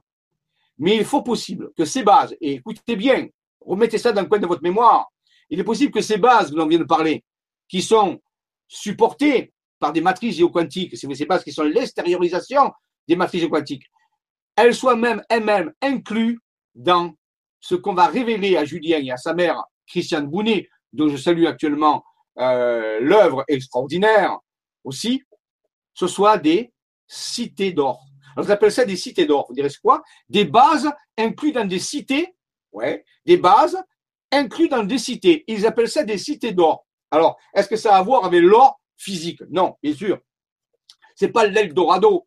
Mais ces cités d'or, et savoir que or, c'est relié, ça peut être relié à Aour. Pour les alchimistes, l'or, c'est de la lumière. Donc, ce serait des cités de lumière, des cités de lumière qui seraient en train de, pas d'apparaître, mais de se manifester dans certains points sur la Terre, en attendant, bien sûr, la transition de la conscience finale de l'humanité, passant d'un système 3D, 4D à un système 5D, on appelle l'ascension. C'est des cités de lumière habitables par un peuple, une situation d'ascensionner, bien sûr, mais elles sont déjà là. C'est comme elles, nous invitaient à venir. Des cités aour, des cités d'or. C'est ça le terme qui est sorti en guématrie. Donc, vous voyez ici les plans, et je vais m'arrêter ici, de fameuses cités d'or dont on va étudier plus tard le déploiement, la structure et la fonction. Donc, vous voyez, c'est très compliqué. Les matrices géoquantiques, les bases, et englobant tout ceci, des cités d'or, des cités de lumière. Et eh oui, on croit rêver. Rappelez-vous, on est quand même dans Alice au pays des merveilles. Hein. Donc, euh, oui, mais c'est dessiné, c'est euh, construit géométriquement, hein, voilà, avec des choses particulières. Donc, des cités d'or. Voici une photo qui a été prise début octobre à Petit-Bourg, en Guadeloupe. On me l'a envoyé. C'est quand même pas mal, non? Qu'est-ce que vous en pensez? Hein? Si je reviens en arrière, les cités d'or, regardez. D'accord? Voici, il y a à peu près une dizaine de jours, ce qui a été photographié à Petit-Bourg, qui se trouve à Guadeloupe. Ah ah Une pyramide de lumière dans le ciel. Ah ah Curieux, n'est-ce pas? Ouais. Et c'est pas tout. Deuxième surprise, la même personne prend des photos. Regardez, on dirait la France. Regardez, ici le contour. Euh, la personne m'a dit, oh, c'est bizarre, on dirait la France. Ah ouais, et ça c'est quoi? C'est un autre pays, un, autre continent, je ne le sais pas. Mais ici, la France avait la lumière, voyez, qui est claire. Alors si ça c'était la partie des États-Unis, pourquoi pas, mais c'est pas à l'échelle, mais ça serait l'Atlantique. Ici, il y a quelque chose qui sera appelé la pyramide, la structure énergétique commence à arriver au sein de l'Atlantique. Est-ce que c'est pas une indication qui nous est donnée, un kéros, une opportunité Les photos sont là, elles sont pour nous par les jeux physiques, par les jeux intérieurs, incroyable. Merci à cette personne, Josiane, Josiane, qui nous a envoyé ces photos. Je te remercie, Josiane. C'est un véritable cadeau pour nous, les chercheurs. Voici des structures qui ont été transmises à, à Julien Bounet, qui représentent justement ces, ces dessins géométriques et ça fait partie de la fameuse alchimie d'Altaïr, dont on parlera. Alors, cette alchimie d'Altaïr sera euh, développée dans les prochains atelier de la, de, des Jedi que je donne une fois par mois. Le prochain atelier, c'est la semaine prochaine. Et là, on va commencer tout un cycle justement sur la, l'alchimie de l'ascension, sur la, la, on peut dire la, l'apprentissage du Jedi dans la, dans la force. C'est surtout dans le processus ascensionnel. Et donc, toutes ces choses que je vous parle ici en superficie au niveau de la, de la, de la, de la conférence seront repris en détail dans les ateliers spécialisés de l'Académie des Jedi. On va étudier l'alchimie spirituelle d'Altaïr et toute autre forme de technologie spirituelle qui nous ont été transmises par les célestes et des êtres intérieurs. Donc ça, je le réserve pour les ateliers parce que dans une conférence, c'est trop lourd et trop compliqué et ça va pas forcément intéresser tout le monde. Maintenant, une autre personne qui s'appelle Véronique a eu aussi une vision de l'île de la Guadeloupe, encore elle qui est en train d'arriver. Tout ce qu'on a vu, ça c'est Julien avec sa mère. Et maintenant, qu'est-ce qu'on voit? Une autre configuration de la, de la Guadeloupe avec le nom de la base, Atlantis, Arc, pardon, Arc Atlantis. La base s'appelle Arc Atlantis et ce sont des triangles qui sont connectés entre eux. Donc, vous voyez, toutes ces structures, vous avez vu, se superposent les unes aux autres. Et ces trois, ils sont reliés à ici la, fameuse Marie-Galante et l'île de Marie-Galante et sur laquelle inscrit un sceau, un sceau alchimique justement qui est connu euh, par les alchimistes, s'appelle le sceau de points tricio d'oricalque. Et l'oricalque est un, pour certains, un métal qui aurait été utilisé par les Atlantes. Donc ici, on a exactement le tracé du sceau d'oricalque. La question qu'on peut se poser, mais à quoi sert ce sceau d'oricalque euh, dans tout ça? Eh bien, on verra que les célestes nous donnent une indication, ça aussi je le développerai plus tard, est-ce des possibilités de passage? Est-ce sont des, des, formes géométriques qui nous permettraient de comprendre euh, comment transiter d'une dimension à une autre dimension si nous maîtrisons cette technologie La question est jetée. Donc le sceau d'oricalque sur Marie-Galante. Voici le fameux trisio d'oricalque qui euh, existe. Et donc si vous comparez les deux formes, bien sûr, elle est tout à fait identique. Là aussi, c'est encore un, euh, grand, une grande magie.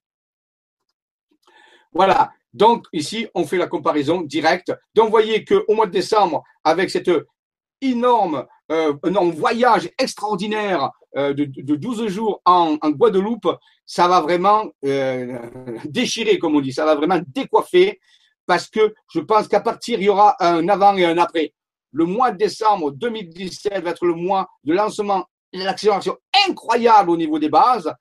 Et rassurez-vous, il y a de nombreuses d'autres qui sont en train d'apparaître on est submergé par les productions des bases. Il y a un nombre incroyable de bases qui sont en train d'apparaître. Ça veut dire que c'est en train d'accélérer et que c'est que des bonnes nouvelles, que nous allons vers le processus. Maintenant, est-ce que l'humanité va suivre? La question est lancée. Oui, je pense qu'elle va suivre. On va lui donner quand même un peu de temps pour s'habituer. Mais il y a les bonnes nouvelles. Après les mauvaises nouvelles que nous avons eues pendant des années, maintenant, les bonnes nouvelles sont en train d'arriver. Donc, je remercie nos amis célestes.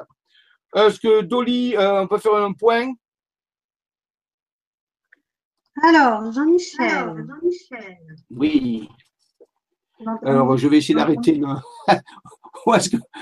Ah, ah vous partagez l'écran. Arrêtez l'écran. Voilà. Je suis revenu. Ça y est, tu es revenu. Je suis un peu éclairé, excusez-moi, c'est le, le, soleil, il est, trop lumineux. Bon, mais je ne vais pas sortir. Voilà, vous, voyez, je suis éclairé, c'est les, les, pyramides. c'est le coup de soleil. Bon, allons-y. Alors, des petites remarques. Donc, euh, Rachel qui nous écrit Bonjour Jean-Michel, je vois que les messages affluent. Pouvons-nous espérer des changements fréquents et les plus rapides que prévu? Amitié aux membres FSV, pour l'instant j'ai les impératifs, mais je souhaite fortement vous rejoindre. voilà la petite ah, remarque de Rachel. Ça a été un peu coupé. Tu peux me résumer? Tu as entendu jusqu'où? Le son peut varier au cours du temps parce que la connexion varie un peu.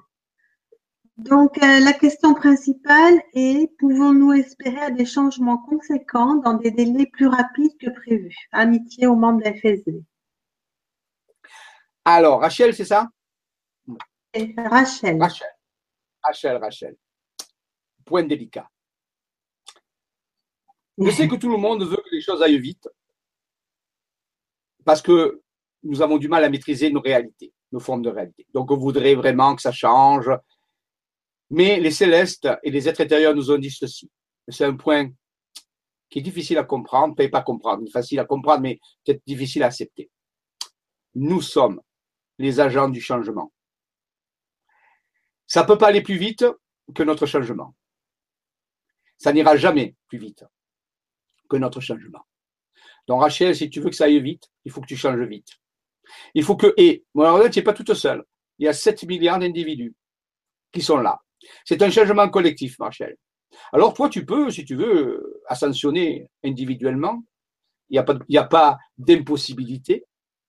Mais si tu veux t'occuper euh, des gens autour de toi, si tu veux aider et soutenir les gens autour de toi, eh bien, il faut tenir compte de leur vitesse de changement aussi. Ah, ça, c'est plus ça. Donc, il va y avoir des changements, mais ils ne sont pas plus rapides que nos propres euh, possibilités de changer.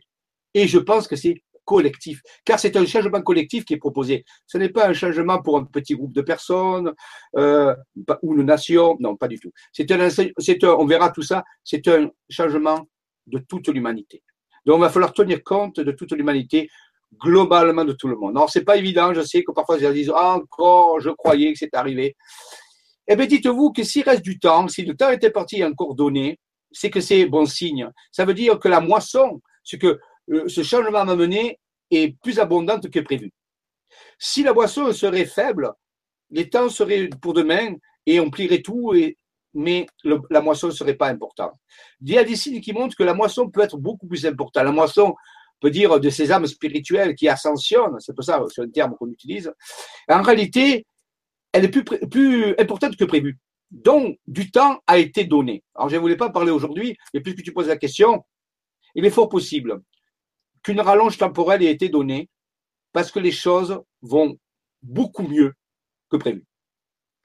Donc, maintenant, comment vous allez vivre ça? Ah, Ça dépend de vous. Ça dépend des maîtrises d'arrêter. Vous pouvez être heureux, joyeux, euh, euh, vivant dans l'abondance, la prospérité, euh, ou alors malheureux, souffrant, tout ça. Ça, c'est vos propres moyens pour maîtriser vos systèmes de réalité. Donc, si j'ai un conseil à vous donner, maîtriser vos systèmes de réalité personnelle pour vous permettre de vivre ce, ce passage de la meilleure façon possible. Je ne vais pas vous faire un, séminaire sur le développement personnel, la co-création, vous connaissez sûrement ces choses-là. C'est le bon moment de les appliquer parce qu'il est fort possible que le temps imparti soit rallongé. Et c'est vraiment une bonne nouvelle. Malgré que certains voudraient que ce soit trop court, ce n'est pas ce qui est envisagé. Mais ce n'est pas un temps très long non plus. Mais le temps qui va être donné va être tout à fait nécessaire pour assurer le, processus d'ascension. L'opératif ascensionnel collectif et global, parce qu'ici, ce qui intéresse les célestes, les extraterrestres, c'est pas l'ascension individuelle que chacun peut avoir à n'importe quel moment de, son, de son évolution, mais seulement une ascension globale et collective. C'est ça le projet. Donc, voilà. J'espère que ça va pas vous décevoir, mais que ça va vous encourager au contraire à mieux maîtriser vos systèmes de réalité. Une autre question? Oui, alors on a une petite remarque de Brigitte Pascal qui nous dit Bonjour Jean-Michel et à tous. Je ne sais pas pourquoi, Depuis l'année dernière, je vais deux fois par an en Bretagne et je suis allée sur les sites, sur ces fameux sites dont tu as parlé. Est-ce un appel? Point d'interrogation. Alors, je crois que les questions, que les, que les réponses aux questions que vous me posez sont dans les questions. il est clair, il est clair que vous n'avez pas besoin de mon approbation pour comprendre que si vous êtes allé sur ces sites et que vous êtes dans cette mouvance, si vous voulez, eh bien, c'est clair que c'est un appel. C'est un appel inconscient. Peut-être que vous n'avez pas conscientisé à l'époque de cet appel, mais avec le recul, mais en regardant, on s'est dit, tiens, c'est curieux quand même. Vous voyez, d'après moi, le hasard n'existe pas. C'est démontré à, présent pour certaines personnes qui sont visionnaires, voient que le hasard, c'est le moyen que Dieu prend pour passer incognito. Donc, en réalité, euh, oui, c'est clair. Voilà. Donc, et vous n'êtes pas la seule. De plus en plus de personnes vont s'apercevoir que dans leur vie, chaque fois, ils me disent Oh, mais je suis déjà allé là, j'ai fait ça. Je ah, dis, oui, bien sûr, évident. voilà. Donc, voilà. Donc, c'est simplement qu'on manque de recul. Mais quand on a ce recul, on s'aperçoit que ben, il y, a il des grandes lignes qui nous amènent vers quelque chose. Les appels peuvent être inconscients et parfois les appels peuvent être conscients. Donc, c'est plus amusant quand c'est conscient. Mais quand c'est inconscient, c'est la plupart des gens. Oui, c'est vrai. Alors ensuite, on a euh, Nourel, Nourel qui euh, verra le reste de l'émission euh, en différé puisqu'il a dû s'absenter. On le remercie. Et sa petite question, c'est est-ce que Samothrace, donc qui serait une île grecque de la mer Égée, mer de Thrace, ça vous parle? Ah, J'ai entendu parler, mais je ne suis pas un spécialiste de cette île. Par contre, je sais qu'il y a des bases qui sont en train euh, de sortir de l'hexagone. C'est-à-dire que maintenant, on a trouvé un certain nombre de bases à l'hexagone. On ne les a pas forcément toutes trouvées, mais on a trouvé une certaine quantité. Et que maintenant, ça a passé les frontières. Il y a des bases qui sont apparues en Italie. Il y a des bases qui sont apparues au Mali, en Afrique. Il y a des bases qui sont apparues au Pérou et au Mexique, qui se révèlent. Elles sont différentes des bases euh, des militaires, je vous parle ici. Hein. Ce sont des bases dont je vous parle moi, c'est-à-dire les bases orionistes. Donc, il est possible que, si vous parliez de cette île, peut-être en faisant une recherche, vous, trouveriez une manifestation d'une base. C'est possible aussi. Donc, vous voyez, il n'y a pas de hasard. Mais personnellement, non, je ne connais pas euh, vraiment ce lieu. Mais j'en ai entendu parler. Donc, rappelez-vous des synchronicités, parlez-vous des, des, directions inconscientes des appels. Donc, si vous avez un appel fort vers un lieu, étudiez ce lieu et en reliant avec votre tête intérieur, vous pouvez recevoir des informations, peut-être, pourquoi pas, pour tracer une géométrie qui sera le début d'une base ou le début d'une révélation. Écoutez-vous, faites-vous confiance. Et ensuite, on a Annick. Donc, Annick qui nous dit, euh, par rapport à la photo que tu as présentée tout à l'heure, euh, le nuage, elle nous dit, euh, on dirait la forme de l'Espagne. Alors c'est possible. Ah oui, là, oui. Alors, j'ai pas eu beaucoup de temps. Je reçois tellement d'informations en ce moment que j'essaie de condenser tout ça. Étudiez tout ce que je vous donne. Vous allez sûrement trouver plein de choses à l'intérieur. Oui, peut-être la forme de l'Espagne. Et justement, l'Espagne a, son rôle à jouer, puisque euh, je ne sais pas si j'aurai le temps d'en parler dans cette émission, mais j'ai vécu mon premier, première rencontre rapprochée, on peut dire, avec euh, la base, la Fatima, le Portugal, on dirait Portugal, dans l'Espagne, il est, il est dans l'Espagne, on peut dire géographiquement, même si c'est deux pays différents, c'est inclus. Donc, dans, en Espagne, il y a des bases, c'est certain. Euh, J'ai eu mon premier contact, nous avons eu notre premier contact d'interaction avec l'exil dans la base de interdimensionnelle Fatima. Donc, pourquoi pas? Il y aurait peut-être ce clin d'œil, il y a quelque chose à, voir avec l'Espagne, c'est tout à fait possible. C'est une bonne remarque, merci. Voilà, Jean-Michel, je n'ai plus de questions. D'accord, ben je repars alors donc euh, euh, vers euh, la conférence pour venir jusqu'à la fin. Donc ici, voilà, ça, doit être bon. Hein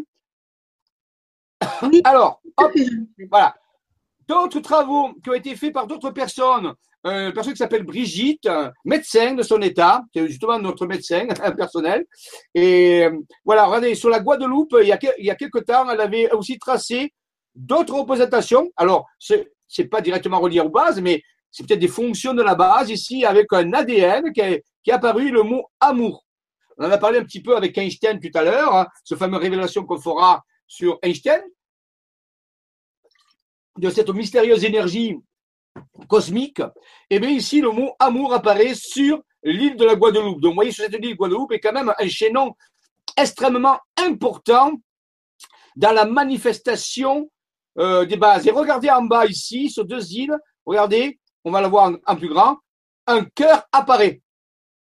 Quand même, c'est pas trop relié, quand même. C'est clair que, c'est relié avec tout ça. Donc, vous voyez, ce sont des dessins un peu plus, euh, dire, euh, voilà, un peu plus épurés, un peu plus artistiques, mais ils, sont, ils oublient toujours la même règle, hein, la règle des lieux, des, chapelles, des églises ou des montagnes. Et là, sur l'île de Marie-Galante, alors on a vu le fameux Tricio d'Oricalque. Vous voyez, eh bien, regardez ici, il y a une colombe qui est tressée, dessinée. Une colombe avec le mot paix. Bon, ça, le mot paix a été rajouté dessous. Mais la colombe de la paix. La paix, le cœur, la colombe, l'ADN, l'amour. Il y a sûrement un message très important. Là, c'est pour le le côté droit du cerveau, on peut dire. Tout à l'heure, on a vu le côté gauche avec des motifs géométriques. Et là, on voit le côté droit du cerveau, vous voyez, le côté plus artistique avec la colombe, la paix, le cœur, l'amour, mais toujours qui suit les mêmes règles géométriques des tracés. Hein. Ça, c'est vraiment important. Vous voyez, d'autres personnes travaillent sur la Guadeloupe. Et là, la fameuse euh, colombe de la paix avec Marie Galante, où il y a le tricio d'oricalque qui, rappelez-vous, dessiné dessus aussi. Voilà le fameux cœur. Donc, vous voyez, c'est pas au hasard. Hein. Hein, c'est vraiment connecté, il euh, n'y a aucun problème avec ça. Voilà, amour. Donc, merci à Brigitte et euh, à d'autres personnes qui ont, pu révéler ces choses-là. Voilà, donc voici les données pour les voyages initiatiques en Guadeloupe. Donc, c'est début décembre.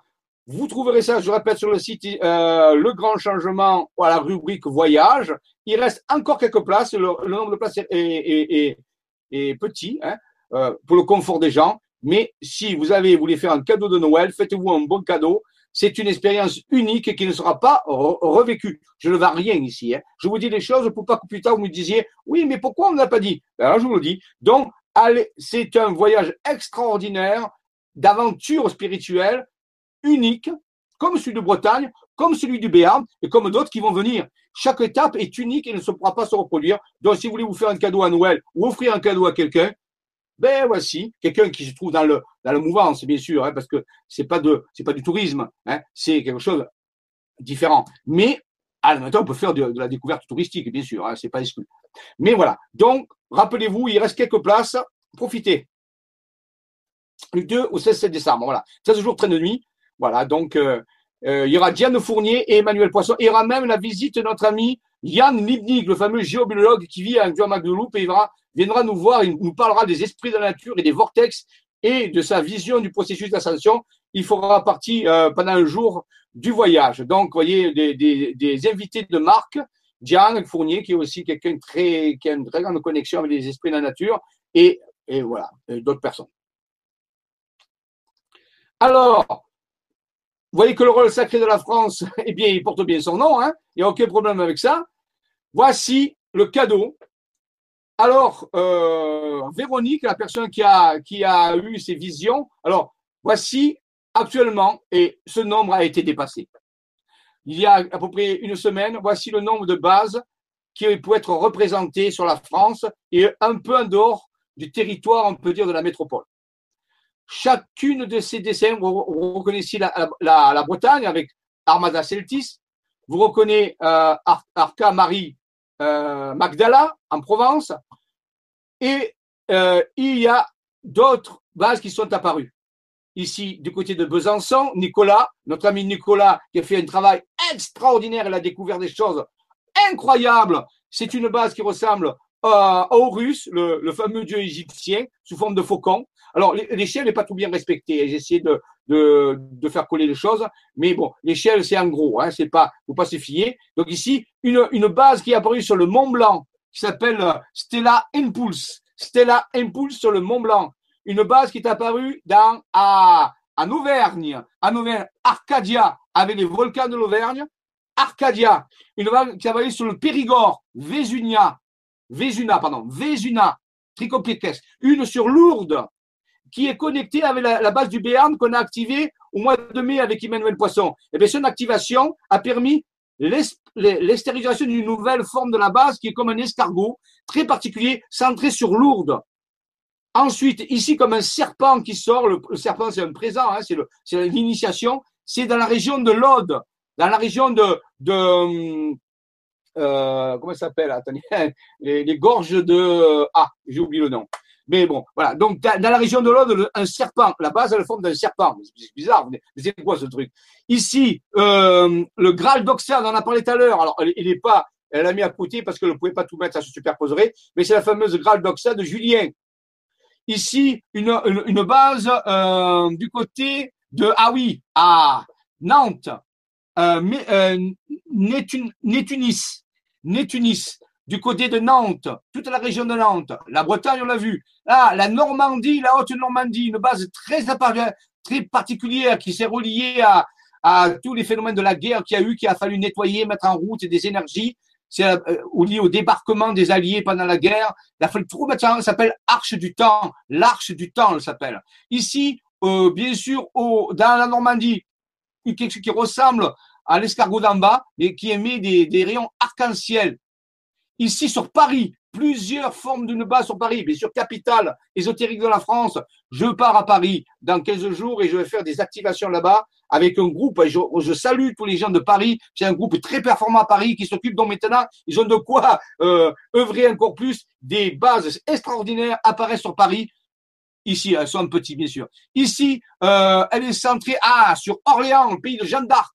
Orléans, elle s'appelle Étoile de Sion voyez, liberté, c'est relié sur la liberté, avec Jeanne d'Arc, incroyable. Donc, vous voyez, ah, en Corse, Christor, en Corse, la base Christor en Corse, ici la base de la Guadeloupe qu'on a ramené, on a fait un rapport bien sûr, hein, mais elle est là. Donc vous voyez, et depuis de nouvelles bases sont, sont Vous me direz, mais c'est quoi ces bases? Ça ressemble pas à des bases. Je vous l'ai dit, je vous l'ai dit. C'est une vision dans la cinquième dimension. Il va falloir changer notre vision. Les célestes nous avaient dit, les célestes et les, les, les gars de l'Agartha, nous avait dit, ça sera au-delà de vos rêves. Alors on s'est dit, oui, bon, ça veut dire quoi? Eh bien, c'est clair, c'est au-delà de notre compréhension. Même nos rêves les plus fous, on n'arrive pas à comprendre ce que c'est. Mais qu'est-ce que c'est qui est en train d'arriver? Voilà. Alors, c'est à l'étude tout ça. Mais vous voyez, ça ressemble pas du tout à quoi s'attendait. C'est pas des bases carrées, triangulaires, c'est pas des bases militaires. C'est comme des organismes, c'est comme des symboles.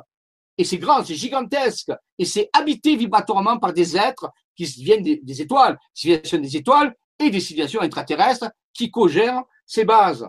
Donc, bien sûr que c'est difficile à croire. Ah, rappelez-vous, on est au pays du magicien d'Ox. On est au pays d'Alice au pays des merveilles. On est à Matrix, de l'autre côté du miroir. Nous sommes de l'autre côté du miroir. Et de l'autre, qu'on voit de l'autre côté du miroir, ça ne peut pas être la même chose qu'on voit de notre côté à nous. Et c'est ce qu'il essaie de nous dire. Alors, on est surpris, bien sûr. C'est pour ça que je vous ai dit, si vous arrivez à croire cela, à le concevoir et à le croire, vous pourrez interagir avec. Maintenant, si vous n'arrivez pas à le concevoir et à pas le croire, pour vous, ça ne peut pas exister. C'est ce que nous dit la loi. Ce qu'un humain arrive à concevoir et à croire, alors il obtiendra. Napoléon Hill, un grand écrivain, un grand chercheur dans les années 30, ce qu'un humain, homme et femme, arrive à concevoir et à croire, alors il obtiendra ou il, le deviendra. Maintenant, la question qui est devant vous, est-ce que vous arrivez à concevoir cela? Et est-ce que vous arrivez à croire cela? Ouais, c'est pas évident tout de suite. Même moi, des fois, des jours, je suis un peu ébahi. J'ai ça tous les, jeux, tous les jours. J'essaie de comprendre, de comprendre pourquoi c'est vrai. Pourquoi ça pourrait être vrai Qu'est-ce qu'il y a derrière tout ça C'est un défi à notre entendement une défi à notre intelligence rationnelle, c'est un fait. Mais rappelez-vous, il y a de Einstein nous disait, il y a de nombreuses choses différentes dans l'univers dont vous ne pouvez même pas concevoir. Voilà. Donc, c'est là, je vous le présente. Et dites-vous que depuis, ça a grandi. Depuis, il y a eu des bases qui sont apparues ailleurs, dans le monde, et ça va continuer. Ce n'est pas fini. Après, il faut les activer, bien sûr. Hein. Donc, ça va prendre du temps, mais la transformation dans l'opératif ascensionnel est en route. C'est clair. Voici, j'ai un peu agrandi euh, des parties de la carte. Euh, dites-vous que chacune de ces dessins est sur une carte entière, comme vous avez vu tout à l'heure pour la Bretagne. Là, c'est une synthèse qu'on a fait. Hein. Chaque base a sa carte détaillée, bien sûr. Mais j'ai préféré de vous présenter, et je remercie Véronique qui a fait cette énorme œuvre de tout mettre sur une carte. C'est un énorme travail, je vous le dis ça. Hein. C'est pas évident, mais elle l'a fait à la perfection. Hein. Elle s'est vraiment impliquée. Eh bien, elle a pu représenter. Ça, c'est l'œuvre synthétique. Mais chaque base a sa carte détaillée. Eh oui. On le verra petit à petit dans chaque vibra-conférence ou une je prendrai une, une carte d'une base et je la détaillerai. Mais ça fera ça lentement, tranquillement. Pour l'instant, je vous présente le dossier, on peut dire, à la superficie, à l'écorce du dossier, le début du début du début du dossier. Nous constatons que ça existe. Pour le comprendre, on va mettre un peu de temps et surtout pour interagir avec, parce que le processus est dans l'interaction. Voilà. Un peu plus et, et, étayé. Alors, euh, je vais voir, je vais, vous présenter euh, quelques. Je vais sortir un petit peu du, partage d'écran. Je vais peut-être vous présenter euh, d'autres détails ici. Alors, je recherche quelque chose parce que j'ai préparé, oui. Alors, voilà. Peut-être que vous pouvez, je pense que vous pouvez le voir. Je vérifie. Non, je ne partage plus d'écran. Oui, il faut que je partage l'écran. J'ai arrêté le partage. Voilà. Partager. Voilà. Donc, euh, euh, ici. Voilà. Oh, je ne sais pas pourquoi il ne vient pas. Ah, enfin. Donc, ça devrait le faire. Hein. Ça devrait partager. Je vérifie. Alors, OK. Donc, ici, c'est notre, notre, on peut dire, euh, avec ça qu'on a commencé la vibra. C'est quoi ce dessin que vous avez sous les yeux? Ce dessin est un dessin d'artiste, bien sûr. Il représente une spécialité dans l'architecture actuelle, très peu connue, et qui existe, qui s'appelle l'architecture organique. Ce sont des projets dans l'exploration du futur où on veut intégrer l'écologie dans les villes, on veut introduire la nature dans les villes. Ça a déjà commencé à exister en Italie, j'ai vu, et d'autres pays sont de plus en plus ouverts à ça. C'est-à-dire faire des immeubles intégrés avec des, des, arbres, avec des, et ça a déjà commencé. Il existe un, immeuble comme ça en Italie, je l'ai vu euh, sur les photos, et de plus en plus de pays sont intéressés par d'intégrer euh, à titre de prototype pour l'instant, des espaces verts dans les immeubles même, dans les lieux d'habitation comme on voit ici. Alors, ça c'est un peu futuriste, mais ça s'appelle l'architecture organique. Si vous voulez faire une recherche sur Google, vous tapez sur Google Images architecture organique. Et vous allez voir, il y a de nombreux exemples. C'est quand même assez bluffant. C'est extraordinaire. Eh bien, je vous dirai pourquoi je vous présente ça. Parce que peut-être, dans la cinquième dimension ou dans cette autre dimension dont on voit transparaître ici des exemples dans ce qu'on appelle les bases, les matrices géoquantiques, les bases et, on a vu, les cités d'or, les bases orionistes, peut-être que dans cette cinquième dimension, ce que nous voyons, nous, ici sous forme de dessin, mais c'est ça. C'est une retranscription d'une forme de civilisation beaucoup plus avancée. Alors là, c'est une vision d'humain, mais on peut imaginer des formes beaucoup plus organiques et avancées par rapport à ça. Voyons d'autres exemples. Regardons ici. Alors, bien sûr, c'est toujours à travers des visions d'humains, mais regardez ces formes-là. Si je les voyais apparaître sur des dessins dessinés par des, mais ça ressemblerait un peu à ce qu'on dessine sur les cartes actuellement ces formes bizarroïdes. Vous voyez? Ah, on ne peut pas envisager des villes actuellement comme ça, parce que nous, construisons toujours carré, carré ou un peu rond. Mais regardez ces formes organiques. L'architecture organique est une discipline qui existe au niveau de l'architecture. Nous donnerait une clé de coopération de peut-être que ce que nous sommes en train de voir de ces bases et de ces cités d'or, cités à haut de lumière. Alors essayez de visualiser ça. Si cette dimension supérieure, qu'on appelle la cinquième dimension, de temps en temps devenait visible pour nos yeux ou notre œil intérieur, et qu'on était capable de dessiner ce qu'on voirait, est-ce que ça ressemblerait pas à des trucs comme ça? Alors c'est une clé, regardez, voyez, ici toujours, là c'est un peu plus carré quand même, mais quand même, voyez, c'est quand même curieux, ça existe, l'architecture organique, qui est calquée sur les organes, sur la vie. Regardez ces formes-là. Pas mal. Vous voyez? Alors, tout le monde adorerait vivre dans ce type de cité. Bien sûr, il faut avoir le, mode de vie qui va avec. Actuellement, avec nos sociétés et notre façon de vivre et de penser, ceci n'est pas euh, possible. Il faut avoir changé totalement notre façon d'envisager, d'interagir avec la nature et avec l'univers pour pouvoir euh, manifester ces choses-là. Mais c'est peut-être ça ce qui nous attend dans l'ascension, dans la transformation profonde, dans la métamorphose de notre façon de vivre, de notre façon de penser et notre façon d'interagir avec notre planète. Rappelez-vous que depuis le début août, nous vivons à crédit sur cette planète. C'est-à-dire nous, nous consommons plus de choses que nous en produisons pour la planète. Donc on est loin du compte dans ce type de, de vision. Donc il va falloir changer tout à fait notre comportement.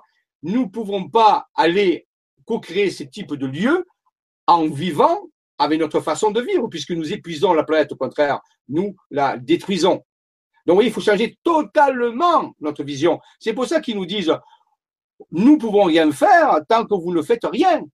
Vous voyez, les célestes nous disent, non, non, les agents du changement, c'est vous.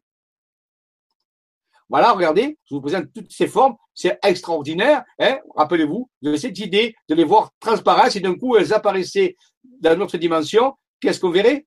Qu'est-ce qu'on dessinerait? Voyez? C'est ça qui est important. Voyez, regardez ça, c'est incroyable, c'est magnifique, ça donne vraiment envie hein, d'y vivre, mais ça, c'est une transformation de notre esprit. Regardez, même un stade. Alors, cette, cette structure existe vraiment, hein, elle a été construite dans un pays, je ne sais plus laquelle, c'est un stade de football.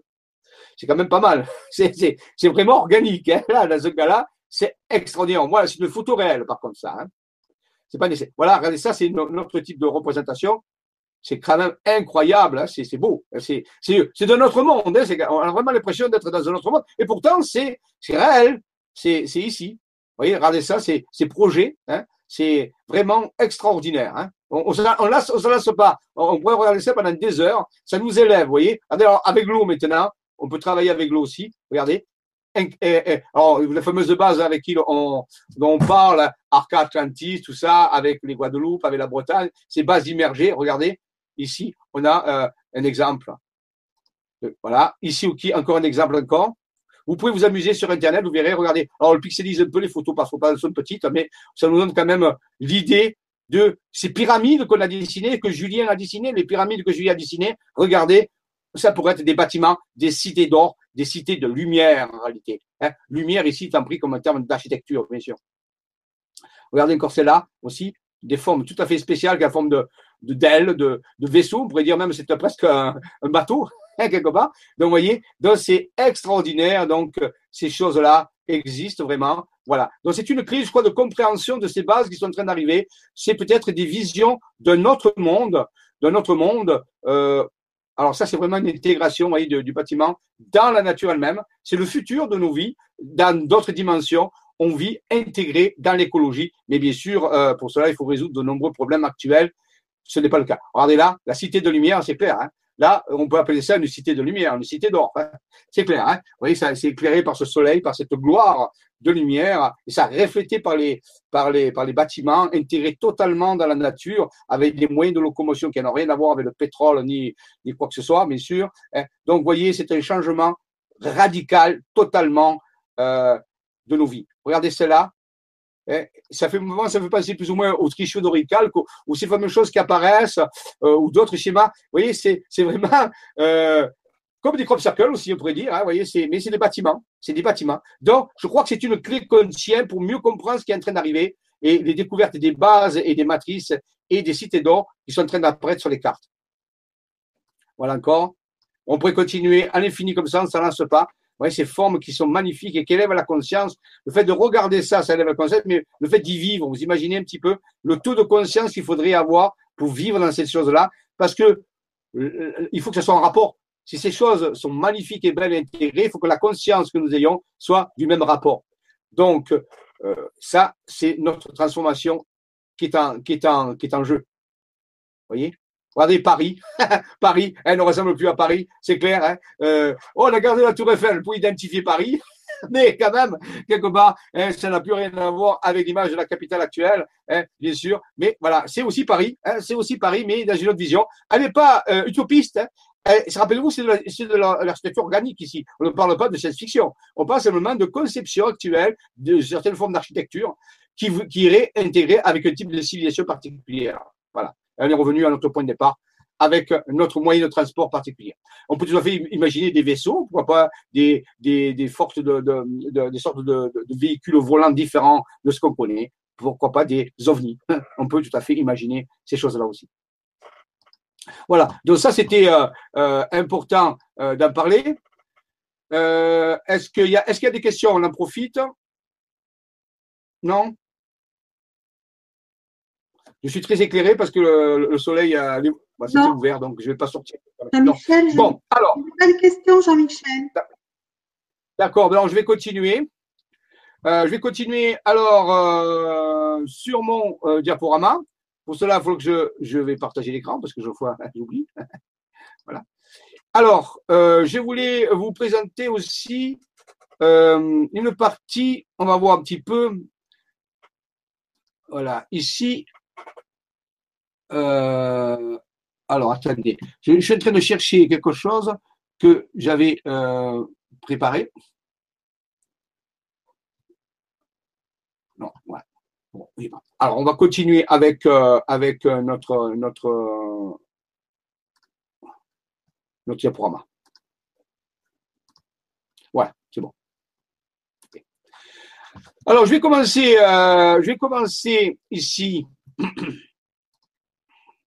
Je vais commencer ici une première histoire, mais je ne la finirai pas. je la raconterai plus longuement une prochaine fois. Mais je vais vous raconter une première histoire de mon premier contact que j'ai eu euh, avec ces bases. Et il y a assez longtemps. Il y a à peu près, euh, c'était en 2011.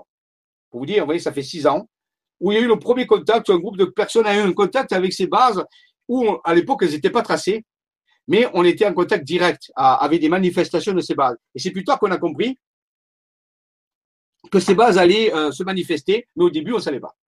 Alors, j'appelais ça les rencontres et maintenant, si vous voulez, par souci de moins, euh, moins vous bousculer, je vais faire des conférences et de temps en temps, dans ces conférences, j'introduirai des parties relatives aux bases et aux processus que nous rencontrons. Pour pas nous cibler totalement dessus, ce qui pourrait être trop, trop dur, trop difficile et trop euh, bizarroïde.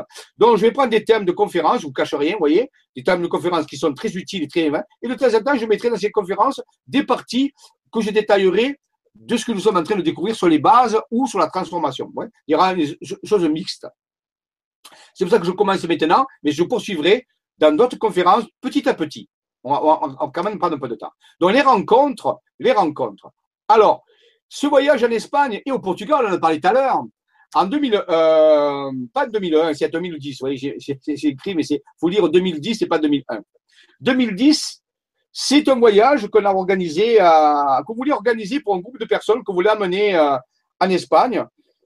Et nous sommes partis en septembre 2011, euh, 2000, euh, c'est pas 2010, c'est 2011, oui. Hein, je ne sais pas pourquoi j'ai marqué 2001, il y a eu, un bug. Euh, en 2011, en septembre 2011, nous sommes allés euh, préparer ce voyage, on était quatre personnes.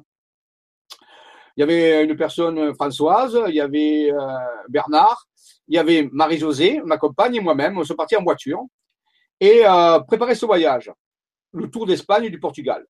On voulait rencontrer surtout des lieux templiers, Thomas, on voulait euh, voir Madrid, on voulait voir Compostelle, on voulait voir différents lieux énergétiques et très importants, et aussi Fatima. Mais il faut savoir qu'à l'époque, euh, en 2011, euh, euh, tout ce qui était un peu religieux avec euh, la Vierge, tout ça, les apparitions mariales, ça m'intéressait pas forcément. J'avais, j'ai rien contre, hein, attention, mais c'est pas quelque chose qui m'attirait. Et quand on a mis Fatima au programme, je l'ai mis tout simplement parce que historiquement c'est intéressant d'aller voir euh, un, endroit où il y a eu une apparition mariale, où il y a eu des tas de gens qui vivent et qui prient, tout ça. C'est intéressant au niveau énergétique.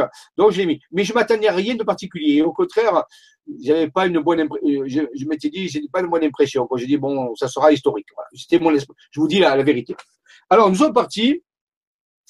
Et nous avons commencé à visiter des lieux, bon, Andaille par exemple aussi, qui est, qui est encore en France, très intéressant. Après, nous avons passé la frontière, nous avons visité, nous avons Compostelle avec euh, toute l'alchimie, euh, tout, ce qui va avec, ainsi de suite. Nous sommes allés. Et au, cours de, ce périple, à un moment donné, mon être intérieur, à l'époque, je communique, je communique, à communiquer avec mon être intérieur, et mon être intérieur me dit, euh, prends une carte. Alors, j'ai pris la carte de l'Espagne et il m'a dit, je vais te montrer certaines choses. Et au cours du voyage, j'avais apporté des stabilos avec moi. On va pas bien le voir ici parce que à l'époque j'ai pas bien tracé, mais euh, euh attendez, hein. euh, oui, il faut que je manipule ça correctement, voilà, parce que j'ai agrandi mais un peu vite là. Ah, bon attendez, oui, c'est un document qui est, qui est en, PDF, donc c'est pas pareil que. Tenez, voilà. Je reviens en arrière. Ouais. Je fasse attention. Voilà. Oh là là, qu'est-ce qui se passe? C'est pas évident à manipuler ces trucs-là. Voilà. Bon, c'est pas grave, on va le miroir. Vous voyez, donc je reste comme ça, je préfère pas agrandir parce que je maîtrise pas trop ça pour l'instant. Donc ici, euh, il m'a dit prends une carte et, et j'ai dit mais pourquoi faire? Il m'a dit tu verras. Et donc il va me faire tracer au cours du voyage trois structures qui sont bon, je reconnais pas très euh, pas très habiles, mais en suivant les routes, oui. Est-ce que tu as voulu partager euh, le document par écran? Oui. Parce qu'il n'apparaît pas pour l'instant. Ah bon, ah, peut-être qu'il il a, il, a, il a bloqué. Attends, alors voilà. Euh, est-ce que, est-ce que, est-ce que là, est-ce que là, il apparaît? Oui. Voyage en Espagne, ah, c'est voilà. ça? Voilà, c'est ça. Donc, euh, je, voilà, le, reste est bon. Donc, euh, voilà, je vous dis, un voyage en Espagne. Donc, il m'a, il m'a dit, il prend un papier, la carte, il prend des stabilos. Et en roulant, tout ça, le soir, on s'arrêtait à, à, dans des hôtels, je me suis mis à tracer. La première chose qui m'a fait tracer, c'est cette première chose-là qu'on voit pas très bien, mais en réalité qui représente un dauphin. Je ne sais pas si vous le voyez, on ne voit pas très bien. Et au cours du temps, m'a fait dessiner trois dauphins, vous voyez, trois dauphins qui sont reliés par leur, par leur museau ensemble ici. Ça fait trois, un petit peu comme le tricio dorical, que je peux dire. Voilà, trois dauphins. Et la ville centrale, c'était Madrid. Donc, et c'est dessiné avec les, les, avec les routes. Il m'a fait suivre les routes. C'est très, très curieux. Alors, je les ai un peu coloriés, mais vous voyez, je suis pas très doué au niveau du dessin. On les voit à peine. Et donc, je crois que dans la photo qui vient, euh, on va mieux les voir. J'ai peu voilà. Voyez un peu. Voilà, le premier, il est là, avec son œil. Le deuxième, l'œil, le museau et la queue.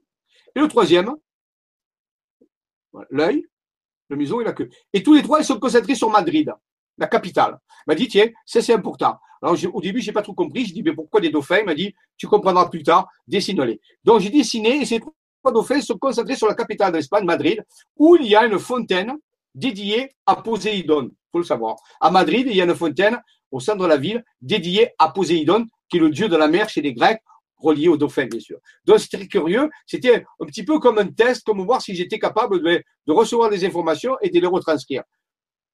Compris pourquoi m'a fait dessiner des dauphins, mais au début, c'était assez difficile de comprendre, mais je l'ai fait. Je me suis exécuté avec ma propre qualité, qui n'était pas d'être un grand artiste. Je comprenais. Donc, les dauphins, les sirènes, les dauphins, ça y avoir un lien avec ce voyage d'une certaine façon. Nous sommes allés à l'arrivée dans le voyage à la base de Fatima, pardon, au sanctuaire de Fatima. Je ne me rappelle plus quel jour, c'était un soir, nous sommes vers 18h, le soleil salé était en train de se coucher au mois de septembre, ça il était encore assez haut, mais nous sommes arrivés à Fatima, nous sommes allés au sanctuaire, il y avait pas mal de personnes encore, et nous sommes rentrés dans le dans l'église du sanctuaire, qui est une église, on peut dire, pas très ancienne, puisqu'elle a été construite au début du XXe siècle. Ça, je le savais. Et en arrivant, je me rappelle toujours, je me suis dit, tiens, c'est curieux, euh, oh, il ne doit pas y avoir beaucoup d'énergie ici. Je ne sentais pas ça. Et je mets mes mains comme ça en appel, en arrivant au sanctuaire, juste avant d'entrer. Et ma grande surprise, je, sens de l'énergie. Je dis, mais c'est curieux quand même, tiens, euh, il y a quand même de, l'énergie. Alors, attendez, je regarde s'il n'y a pas. Euh, j'ai dû sauter, j'ai dû sauter quelque chose. Non? Ah non. Bon. Il manquait une diapo. Attendez, je regarde s'il a pas. Ah, voilà, c'est ça. Donc, je rentre, voilà, on revient en arrière. Je, rentre dans, le sanctuaire. Vous voyez le sanctuaire ici. Alors, ce n'est pas la même photo. Je n'ai pas pris la photo. Il y avait plus de monde. Et avec mes amis qui me suivent, voilà, je les suivais. il y avait plein de monde. Et il y avait des gens qui faisaient une, procession. Vous savez, qui faisaient le tour par là, comme ça, pour aller voir un sarcophage ou des reliques qui sont ici. On rentre. Vous voyez, j'ai dit, tiens, il y a un peu d'énergie, c'est bon. Je rentre. Et là, alors, vous me croyez si vous voulez. Là, c'est un témoignage. Attention. Hein. Là, c'est un témoignage. Mais moi, j'ai été ébahi. J'étais surpris. Je rentre dans cette église dans cette église, un style un peu rococo. Vous voyez, hein, il y a des moulures, euh, début du XXe siècle. C'est pas une église euh, romane, hein, c'est pas voilà médiévale. Je rentre là et dans ma tête, il y avait du monde autour. Hein. Dans ma tête, il y a une voix qui se met à parler. Là, j'étais ébahi. Cette voix me dit Vous êtes dans une base interdimensionnelle. Je dis Pardon? Je dis quoi?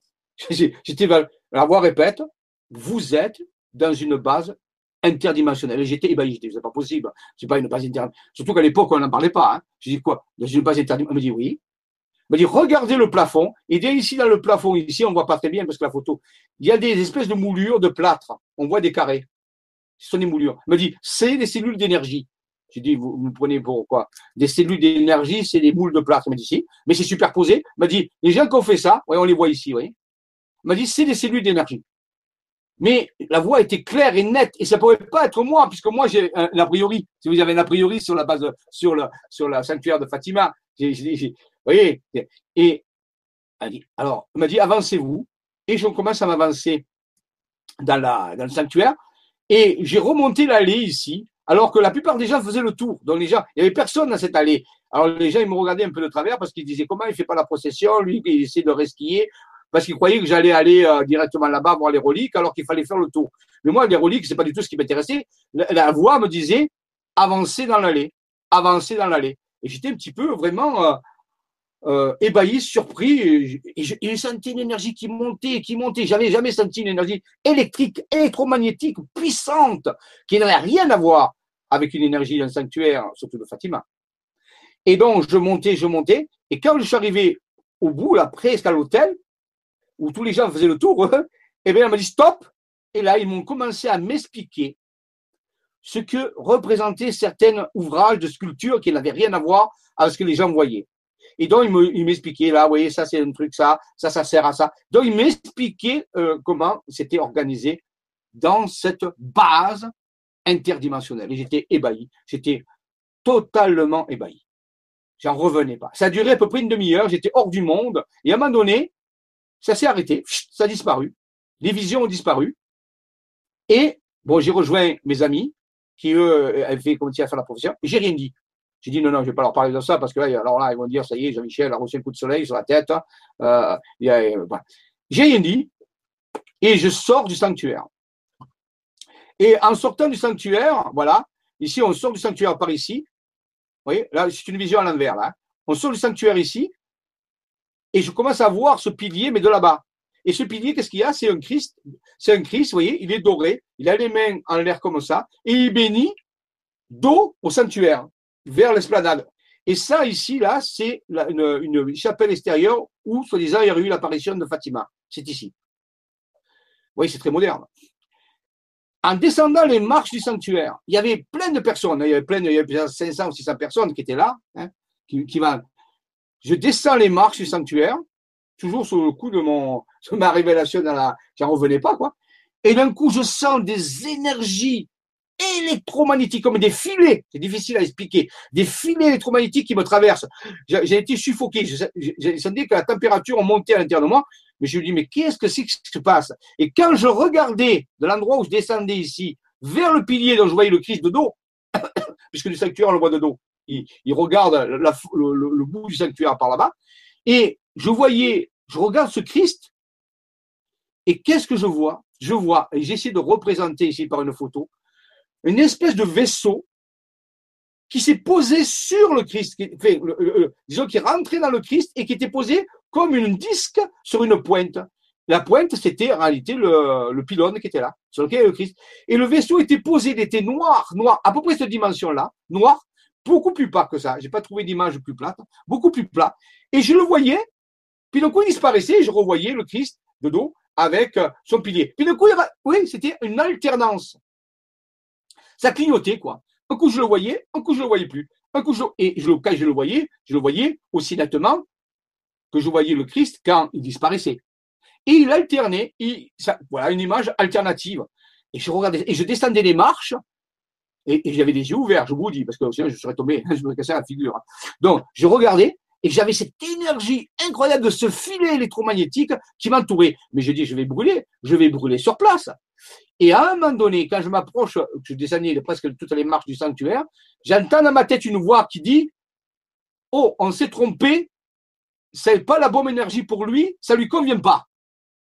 J'ai senti une espèce de mouvement où c'était, où le vaisseau qui était là, n'était pas le, vaisseau qui correspondait à une rencontre qu'ils avaient prévue avec moi et les personnes qui m'accompagnaient, parce qu'il y avait un tel décalage au niveau des énergies qu'on ne pouvait pas les, intégrer. Elles étaient différentes pour nous, trop fortes, mais aussi différentes. Ça pouvait nous brûler, ça brûlait les chakras, ça brûlait les énergies, les nadis, tout ça, et ça commençait à le faire, je sentais. Et il y avait une espèce de, de, de branle-bas de combat, de, de voix qui parlait en disant ça va pas, ça va pas, on n'a pas pu euh, bien comprendre ce que comment, comment il fonctionnait, comme quoi, vous voyez, ils savent pas tout. Hein, ils faisaient un test et ils n'avaient pas réussi. Et donc, j'ai senti qu'ils modifiaient l'énergie du vaisseau, mais qu'ils pouvaient pas la modifier totalement parce que le vaisseau est tel qu'il est. Et donc, ils ont baissé les énergies, ils ont un petit peu modifié la, qualité de l'énergie, mais c'était toujours trop fort. Et donc, je descendais mes, mes, marches et je sentais que ça brûlait, que, que quand moi j'étais au maximum, que l'énergie circulait au maximum en moi, c'était physique. Alors j'ai fait le tour comme ça, et le vaisseau est clignoté toujours. Ici, je suis passé devant l'église. Alors le vaisseau, j'ai passé autour du vaisseau, j'ai écarté le vaisseau. Je suis passé ici, et là, je me rappelle, je voyais ces gens autour de moi qui marchaient et qui priaient, certains étaient à genoux, d'autres euh, chapelaient. Il y avait, je ne sais même pas s'il n'y avait pas une messe à ce moment-là. Et, à un moment donné, je, dans ma tête, je dis, mais tous ces gens alors? Et la voix à l'intérieur me dit, ben ils prient, c'est bien. Et j'ai senti derrière ça que le fait que ces gens développaient une énergie spirituelle, psychique, spirituelle, eh bien ça, ça, ça, ça pouvait se connecter à la base. Ça a aidé euh, la base à vibrer, mais la base aussi aidé ces gens à s'élever. C'est-à-dire qu'il y avait une interaction, une espèce d'échange d'informations spirituelles. Ah, j'ai dit, tiens, c'est intéressant. Puis ils m'ont dit, alors, à un moment donné, j'ai décidé d'aller voir mes, mes, mes, trois amis, ma, ma, compagne et mes deux amis. J'aurais dit, je leur ai expliqué, j'ai dit, ils me prennent pour un fou. Ai expliqué, ils m'ont dit, oh oui, on a ressenti quelque chose, mais eux, ils n'ont pas vu. Hein. Ils m'ont dit, mais on ne sait pas ce que c'est. J'ai dit, ben voilà, il y a un vaisseau, c'est une base interdimensionnelle, j'y reviens pas, et on me parle par télépathie, mais j'entends bien parler dans mon esprit, c'est pas moi, c'est pas mon, c'est pas ma, ma voix, quoi. Ah, j'ai dit d'accord. Et la voix me dit, mais maintenant, si vous voulez, vous allez remonter tout à fait l'esplanade jusqu'en haut, voilà, à peu près cette taille-là, et vous allez redescendre le long de cette ligne-là, comme moi, comme ça, vers le vaisseau. Est-ce que vous voulez le faire? Ah ben j'ai dit, ben oui, mais il y a tous ces gens qui vont nous regarder. Il m'a dit, mais ne vous inquiétez pas des gens, hein, ils sont à ce qu'ils font, ils vont pas, ils vont pas. Vous savez, il y a tellement de gens bizarres dans les sanctuaires qui font tas de choses que vous passerez inaperçu. Donc, mes, mes quatre, mes trois amis et moi, c'est d'accord. On remonte au sommet ici et on commence à descendre vers le vaisseau cette fois-ci. Donc, euh, en sens inverse qu'on était venu. Hein. On retournait vers le sanctuaire en réalité, en descendant avant le pylône, bien sûr. Ils vont nous dire, vous allez, vous allez avoir vous allez rencontrer des murs électromagnétiques, vous allez rencontrer des, des parois électromagnétiques. Et chaque fois que vous allez rencontrer ces parois, vous allez vous arrêter. Ça va vous permettre de, ce sont des sas d'équilibrage au niveau énergétique. Ça va vous permettre d'aller vers le vaisseau, mais en respectant un petit peu comme des paliers de variations électromagnétiques qui vont vous habituer aux énergies du vaisseau. Ils nous ont fait comprendre ça assez rapidement.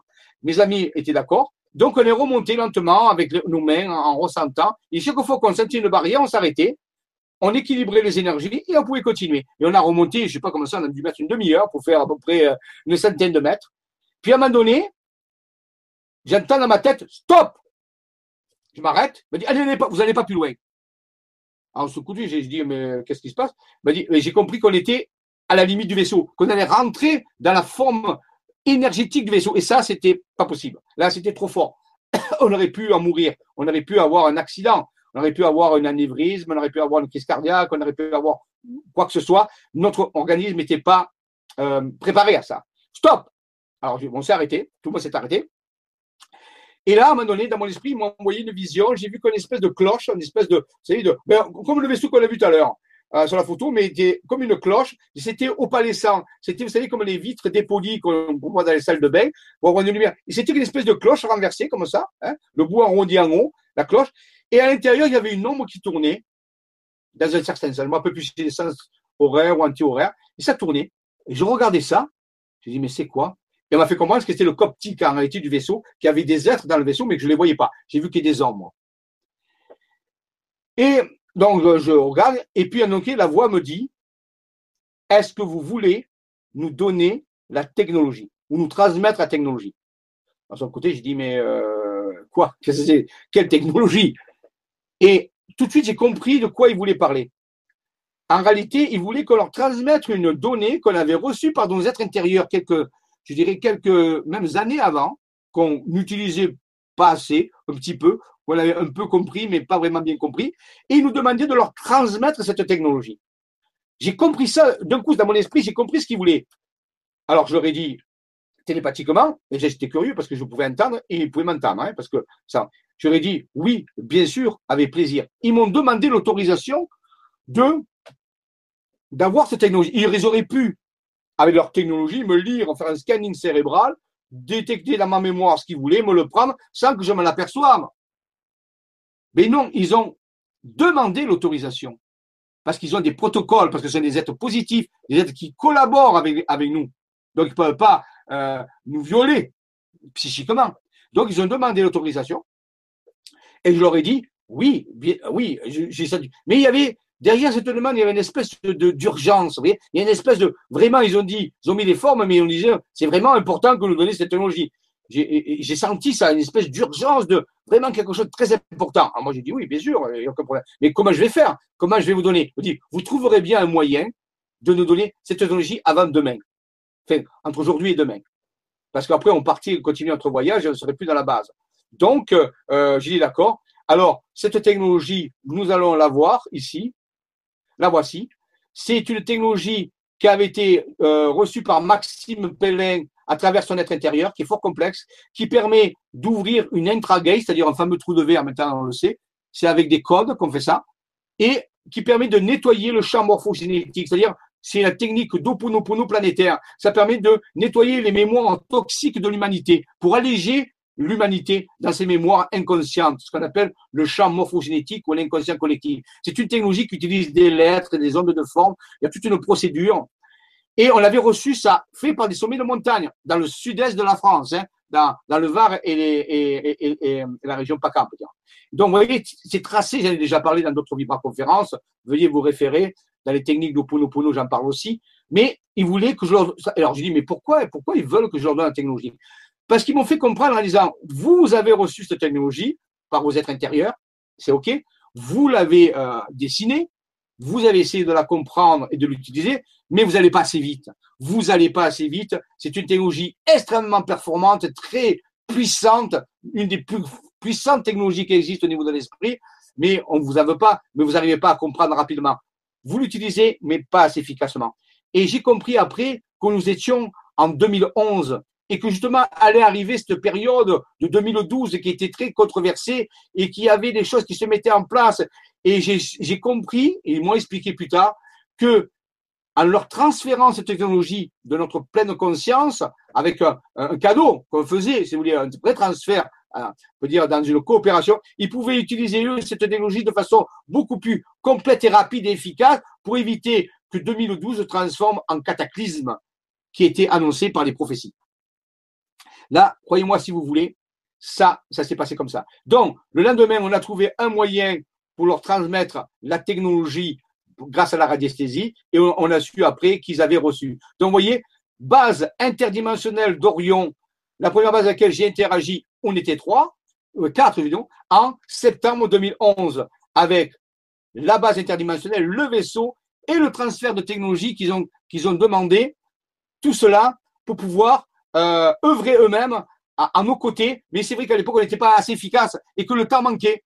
Et que comme le temps arrivait vite, ils ont dit on va on va on va pas attendre qu'ils le fassent, on va les aider et les soutenir. Et ils ont bien fait. Et euh, je reviens un peu en arrière ici, voilà. Euh, le lendemain matin, une fois qu'on a fait ce transfert de technologie, on nous sommes allés voir un château pas très loin de, Fatima. Et je suis pas rentré dans ce château, je le sentais pas. Ma compagne et une autre dame sont rentrées et je suis resté avec mon ami Bernard qui était avec moi. On buvait un café sur la, place et je voyais le château de loin. Et là, et j'ai vu mon café. Alors je rentre. Vous voyez, c'était pas une tisane, hein, c'était un café. Hein. Et donc, euh, euh, de coup, je ne sais pas pourquoi, euh, mon ami Bernard m'a dit Tiens, je vais à l'office du tourisme chercher un plan de la ville, de Fatima. Je lui dis Vas-y. Il arrive avec son plan, il me le met, il me le donne, et l'esprit me dit Ouvre le plan. Fait mon esprit, mon être intérieur, me dit Ouvre le plan. Alors j'ouvre le plan, il me dit Prends un stylo. Alors, je n'avais pas de stylo avec moi, je demandais à mon ami Bernard Tu n'auras pas un stylo, s'il te plaît? Il m'a dit Tiens. Il m'a dit, et mon, être intérieur me dit Trace. Et regardez, il va, ça c'est le plan de la ville de Fatima. Il me l'a fait tracer, on dirait un vaisseau, regardez, on dirait une fusée.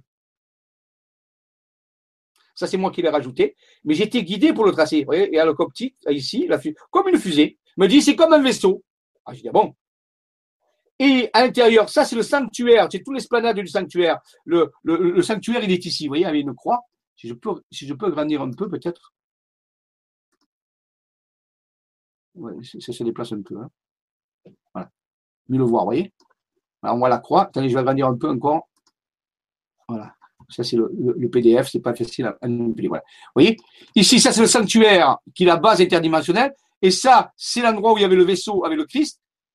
Il me fait dessiner. Et ah oui, j'ai oublié de vous dire qu'à un moment donné, quand j'étais euh, presque dans le vaisseau, j'ai vu cette espèce de coptique qui tournait là, c'est cet homme qui tournait. On m'a envoyé une image, j'ai vu un personnage avec une tête, je voyais pas son visage, hein. je voyais sa, forme avec des écouteurs sur les, sur les oreilles. C'était assez fugace, j'ai vu une forme comme ça, avec des écouteurs. Et le lendemain, on dit, regarde, il m'a fait tracer. J'ai dit, mais c'est incroyable, le plan du sanctuaire de Fatima, c'est comme un personnage, et ça c'est moi qui ai rajouté les yeux, il me laisse faire rajouter les yeux, hein, avec deux casques. Un casque, le sanctuaire c'est une antenne, le Christ avec le vaisseau est là, et ça, j'ai dit, mais on dirait un personnage dans un... Il m'a dit, oui, tu vois, c'est curieux. Le tout dans un vaisseau. Ah, j'ai dit, mais j'hallucine. Il m'a dit, non, non, c'est ça. Et à l'époque, j'ai pas trop compris. Au début, maintenant, je comprends mieux avec tout ce que, tout ce que les bases qui apparaissent. Je comprends mieux qui nous montrait quelque chose qui était là. Une façon de figurer cette base. Alors, c'est pas forcément la base qu'elle a, la forme qu'elle a, la base, mais c'était pour nous sensibiliser. Donc, vous voyez, le personnage dans sa fusée, c'est d'ailleurs l'extraterrestre dans la fusée et dans la base. Et après, il me dit, regarde la carte de Fatima. Ouais, ça c'est tout le Portugal. Il me dit, regarde, il me fait rajouter un œil, il me dit, on dirait un Inca, on dirait la tête d'un Inca. Et quelques temps après, nous sommes partis au Mexique et au Pérou faire un travail et on a eu des révélations extraordinaires. Il préparait, vous voyez, on dit, ah, j'ai dit, mais c'est incroyable, on dirait le nez, voyez, le nez, l'œil, la, coiffe, et de profil, bien sûr. Hein. Ici, l'œil, et ça, c'est Fatima ici. J'étais halluciné. Ça, j'étais, c'est des expériences les plus fortes. Et je buvais mon café au bar en regardant le château de loin. J'étais même pas allé dans le château. Donc, pour vous dire, vous voyez, c'est très curieux. Donc, ça, c'était ma première expérience incroyable de contact avec les célestes, avec l'exil. Voilà. Regardez le plan de Fatima, hein, ici. Un autre plan, ben, c'est identique, hein, c'est clair. Et ça, c'est un livre qui est sorti euh, de Maurice M. Corterel, The Super God, les super dieux. Regardez la figurine, elle ressemble pas Leur, Ils sont venus dans une mission pour sauver l'humanité. They came on a mission to save mankind. Pour sauver l'humanité. Leur mission est sauver, et sauver l'humanité. The Super God. Halluciné quand j'ai vu. C'est une figurine vraie qui existe en, euh, donc en archéologie, hein, qui a été trouvée, hein, je crois, au Mexique ou en, Afrique, en Amérique centrale. Regardez la ressemblance incroyable. Et c'était euh, de Mayan prophétie, la prophétie des Mayas. Donc en réalité, euh, c'était les premiers éléments qui sont arrivés, qui ont mis, et ça, ça fait six ans déjà, ouais, la, base. Donc voilà, incroyable. Voilà. Alors, on, continuera une autre fois avec d'autres contacts qu'on a eus tout de suite après, euh, qui, a, qui a prolongé ces choses-là. Je vous le raconterai dans une autre Vibra conférence. On fera de temps en temps comme ça une petite histoire de, des contacts comment c'est venu petit à petit pour les révélations de maintenant. Je crois que c'est l'heure. Nous allons nous arrêter aujourd'hui ici. Je vais vous donner quelques informations aussi. Ah oui, attendez, il y a quelque chose que je dois vous montrer euh, ici. Attendez, attendez, voilà. Euh, je crois qu'on le voit ici. Euh, j'ai pas arrêté, je crois. Ouais. Alors, quelques, quelques annonces d'activité. au mois d'octobre, ici à, à Olière, il y a des séminaires qui sont donnés de temps en temps, des ateliers où on travaille sur ces cartes, sur ces dernières données. Euh, ça, c'est pour les gens qui habitent à la région. Donc, je vous dis que ça existe. Ça se passe à Olière, près de Saint-Maximin à Sainte-Bombe. C'est le samedi, le dimanche, de 10h30 à 18h30. Il y a toujours des méditations qui sont proposées en fin de journée. Et c'est là qu'on euh, met au point toutes les stratégies et, et, et, et qu'on reçoit les dernières découvertes des chercheurs. Donc, ça, c'est OK. Ensuite, je pars à Paris. Nous partons à Paris le 21 le 22 pour un séminaire sur Paris. Donc, tout ça, c'est sur le programme. Hein. Sur, les sites Vision, vous avez les programmes. Donc, je vais expliquer aux gens mais les dernières découvertes. Donc, ça, c'est pour visiter les fameux groupes de Paris qui ont des bases maintenant. Donc, pour prendre contact avec Marie de euh, vous avez sur l'adresse email ici, pour, il reste quelques places. Ensuite, euh, le, le, 23 et le 24, c'est marqué ici. Avec Emmanuel Poisson, il faut contacter Emmanuel Poisson toujours dans la rubrique voyage. Il y a deux sorties qui se font sur Paris le lundi 23, visite de l'axe solaire de Paris et de d'activation de la base euh, de Paris. Donc j'ai parlé tout à l'heure. Donc ça c'est le 23 le lundi. Il reste quelques places aussi. Voir Emmanuel Poisson sur le site Le Grand Changement. Et le mardi, visite ésotérique de Versailles à la recherche de l'Atlantide et du message secret de Louis XIV. Donc, visite ésotérique de Versailles et sur les traces de l'Atlantide. Ça, c'est le mardi 24, toujours euh, organisé par Emmanuel Poisson et moi en tant qu'intervenant. Ensuite, nous allons aller dans le Béarn le 28 et le 29, euh, activer, continuer à activer la base du Béarn et de faire un séminaire d'explication dans le Béarn. Toujours pareil, deux jours. Euh, là, c'est Lina Pérez. Euh, voici son, son email pour, euh, il reste, euh, je crois que c'est presque complet, donc je crois pas qu'il reste de place, mais je vous le dis. Ensuite, il reste quelques places pour ceux qui voudraient. Le samedi 4 et 5 novembre, c'est à, à, dans une ville qui s'appelle euh, Sainte, près de. Euh, alors, Sainte, c'est en dessous de. Ah, mais je ne me rappelle plus la ville que c'est. Euh, Sainte, c'est la ville de Sainte. Hein, Oh, ouais, je me rappelle plus. Et donc, euh, il reste quelques places. C'est le 4 et le 5 novembre. Et il faut contacter, donc ici, alors ça, vous l'avez aussi sur le programme. Je vais peut-être agrandir un peu. On va mieux voir. Voilà. Euh, voilà, vous avez. Euh, ah oui, attendez, un peu plus agrandir, parce que sinon on ne voit pas. Presque fini.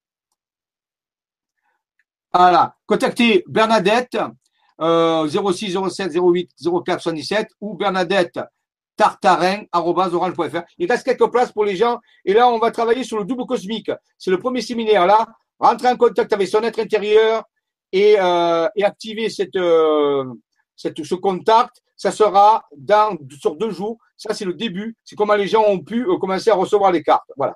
Ensuite, le, le suite du programme, on verra la prochaine fois. Mais c'est ça. Et très important aussi sur Paris. Euh, dernière information. Passeport pour le point Oméga c'est une conférence exceptionnelle qui sera donnée par moi à Paris. Euh, ici, c'est organisé par euh, le Point Oméga, par Jean-Michel Raoux. Voilà, donc je vais parler un petit peu de, tout ça avec des détails supplémentaires. Voilà, donc je vous laisse lire le texte. Et c'est un endroit qui s'appelle l'entrepôt, 7 rue Francis de Présencé, 75 014 Paris, métro Pernetti. Vous avez les renseignements ici à l'écran. Voilà, ça c'est 10 euros l'entrée, on vous réduit 7 euros. C'est une conférence le, soir. Euh, je crois que c'est à partir de 20h. Je crois que je sais pas s'ils ont mis la, la, Oui, voilà. Mercredi 25 à 19h30, pardon. Voilà, mercredi 25 octobre. Donc, à l'entrepôt, en route, passeport pour le point Oméga. Voilà. Je vous remercie euh, de votre, euh, de votre euh, attention. Je reviens ici voir. Voilà. Ah, ah oui, le soleil est parti, donc je suis, je deviens un peu plus vert. ouais, voilà. Donc, est-ce qu'il y a des questions pour finir Non, Non? Jean-Michel, il n'y a pas de questions. Et merci à vous tous Bon. pour votre participation. Et à très bientôt. Et À très bientôt. Merci à toi, Dolly. Euh, je rappelle que la semaine prochaine, alors attendez, avant de partir, pour ceux qui veulent, comme ça vous l'avez directement, la semaine prochaine, c'est le 19, euh, oui, c'est le 19 octobre, c'est l'atelier Jedi. On commence un nouveau cycle du passeport pour l'ascension, processus alchimique. Ça va être, ça va nous tenir beaucoup de temps, beaucoup de, cours vont être consacrés puisque c'est la, la ligne droite sur le processus, l'opératif ascensionnel dans l'Académie Jedi. Là, on passe au stade supérieur. Donc, euh, c'est euh, que ça commence les premiers cours, euh, donc euh, le 19 octobre à 15 heures. Et au mois de novembre, euh, pour l'instant, nous nous retrouverons peut-être le 9 novembre pour une Vibra conférence, mais je le mettrai sur le, vous serez informés. Et l'atelier des Jedi sera le 16 novembre, mais ça, on en parlera la prochaine fois. Je vous remercie de votre attention. Vous souhaite une bonne continuation, que la force soit avec vous et que l'y reste, et la joie et la paix et l'harmonie sont en train de venir vers nous. De grandes aventures commencent. Je vous remercie. À bientôt pour de nouvelles aventures. Merci à tous. Au revoir.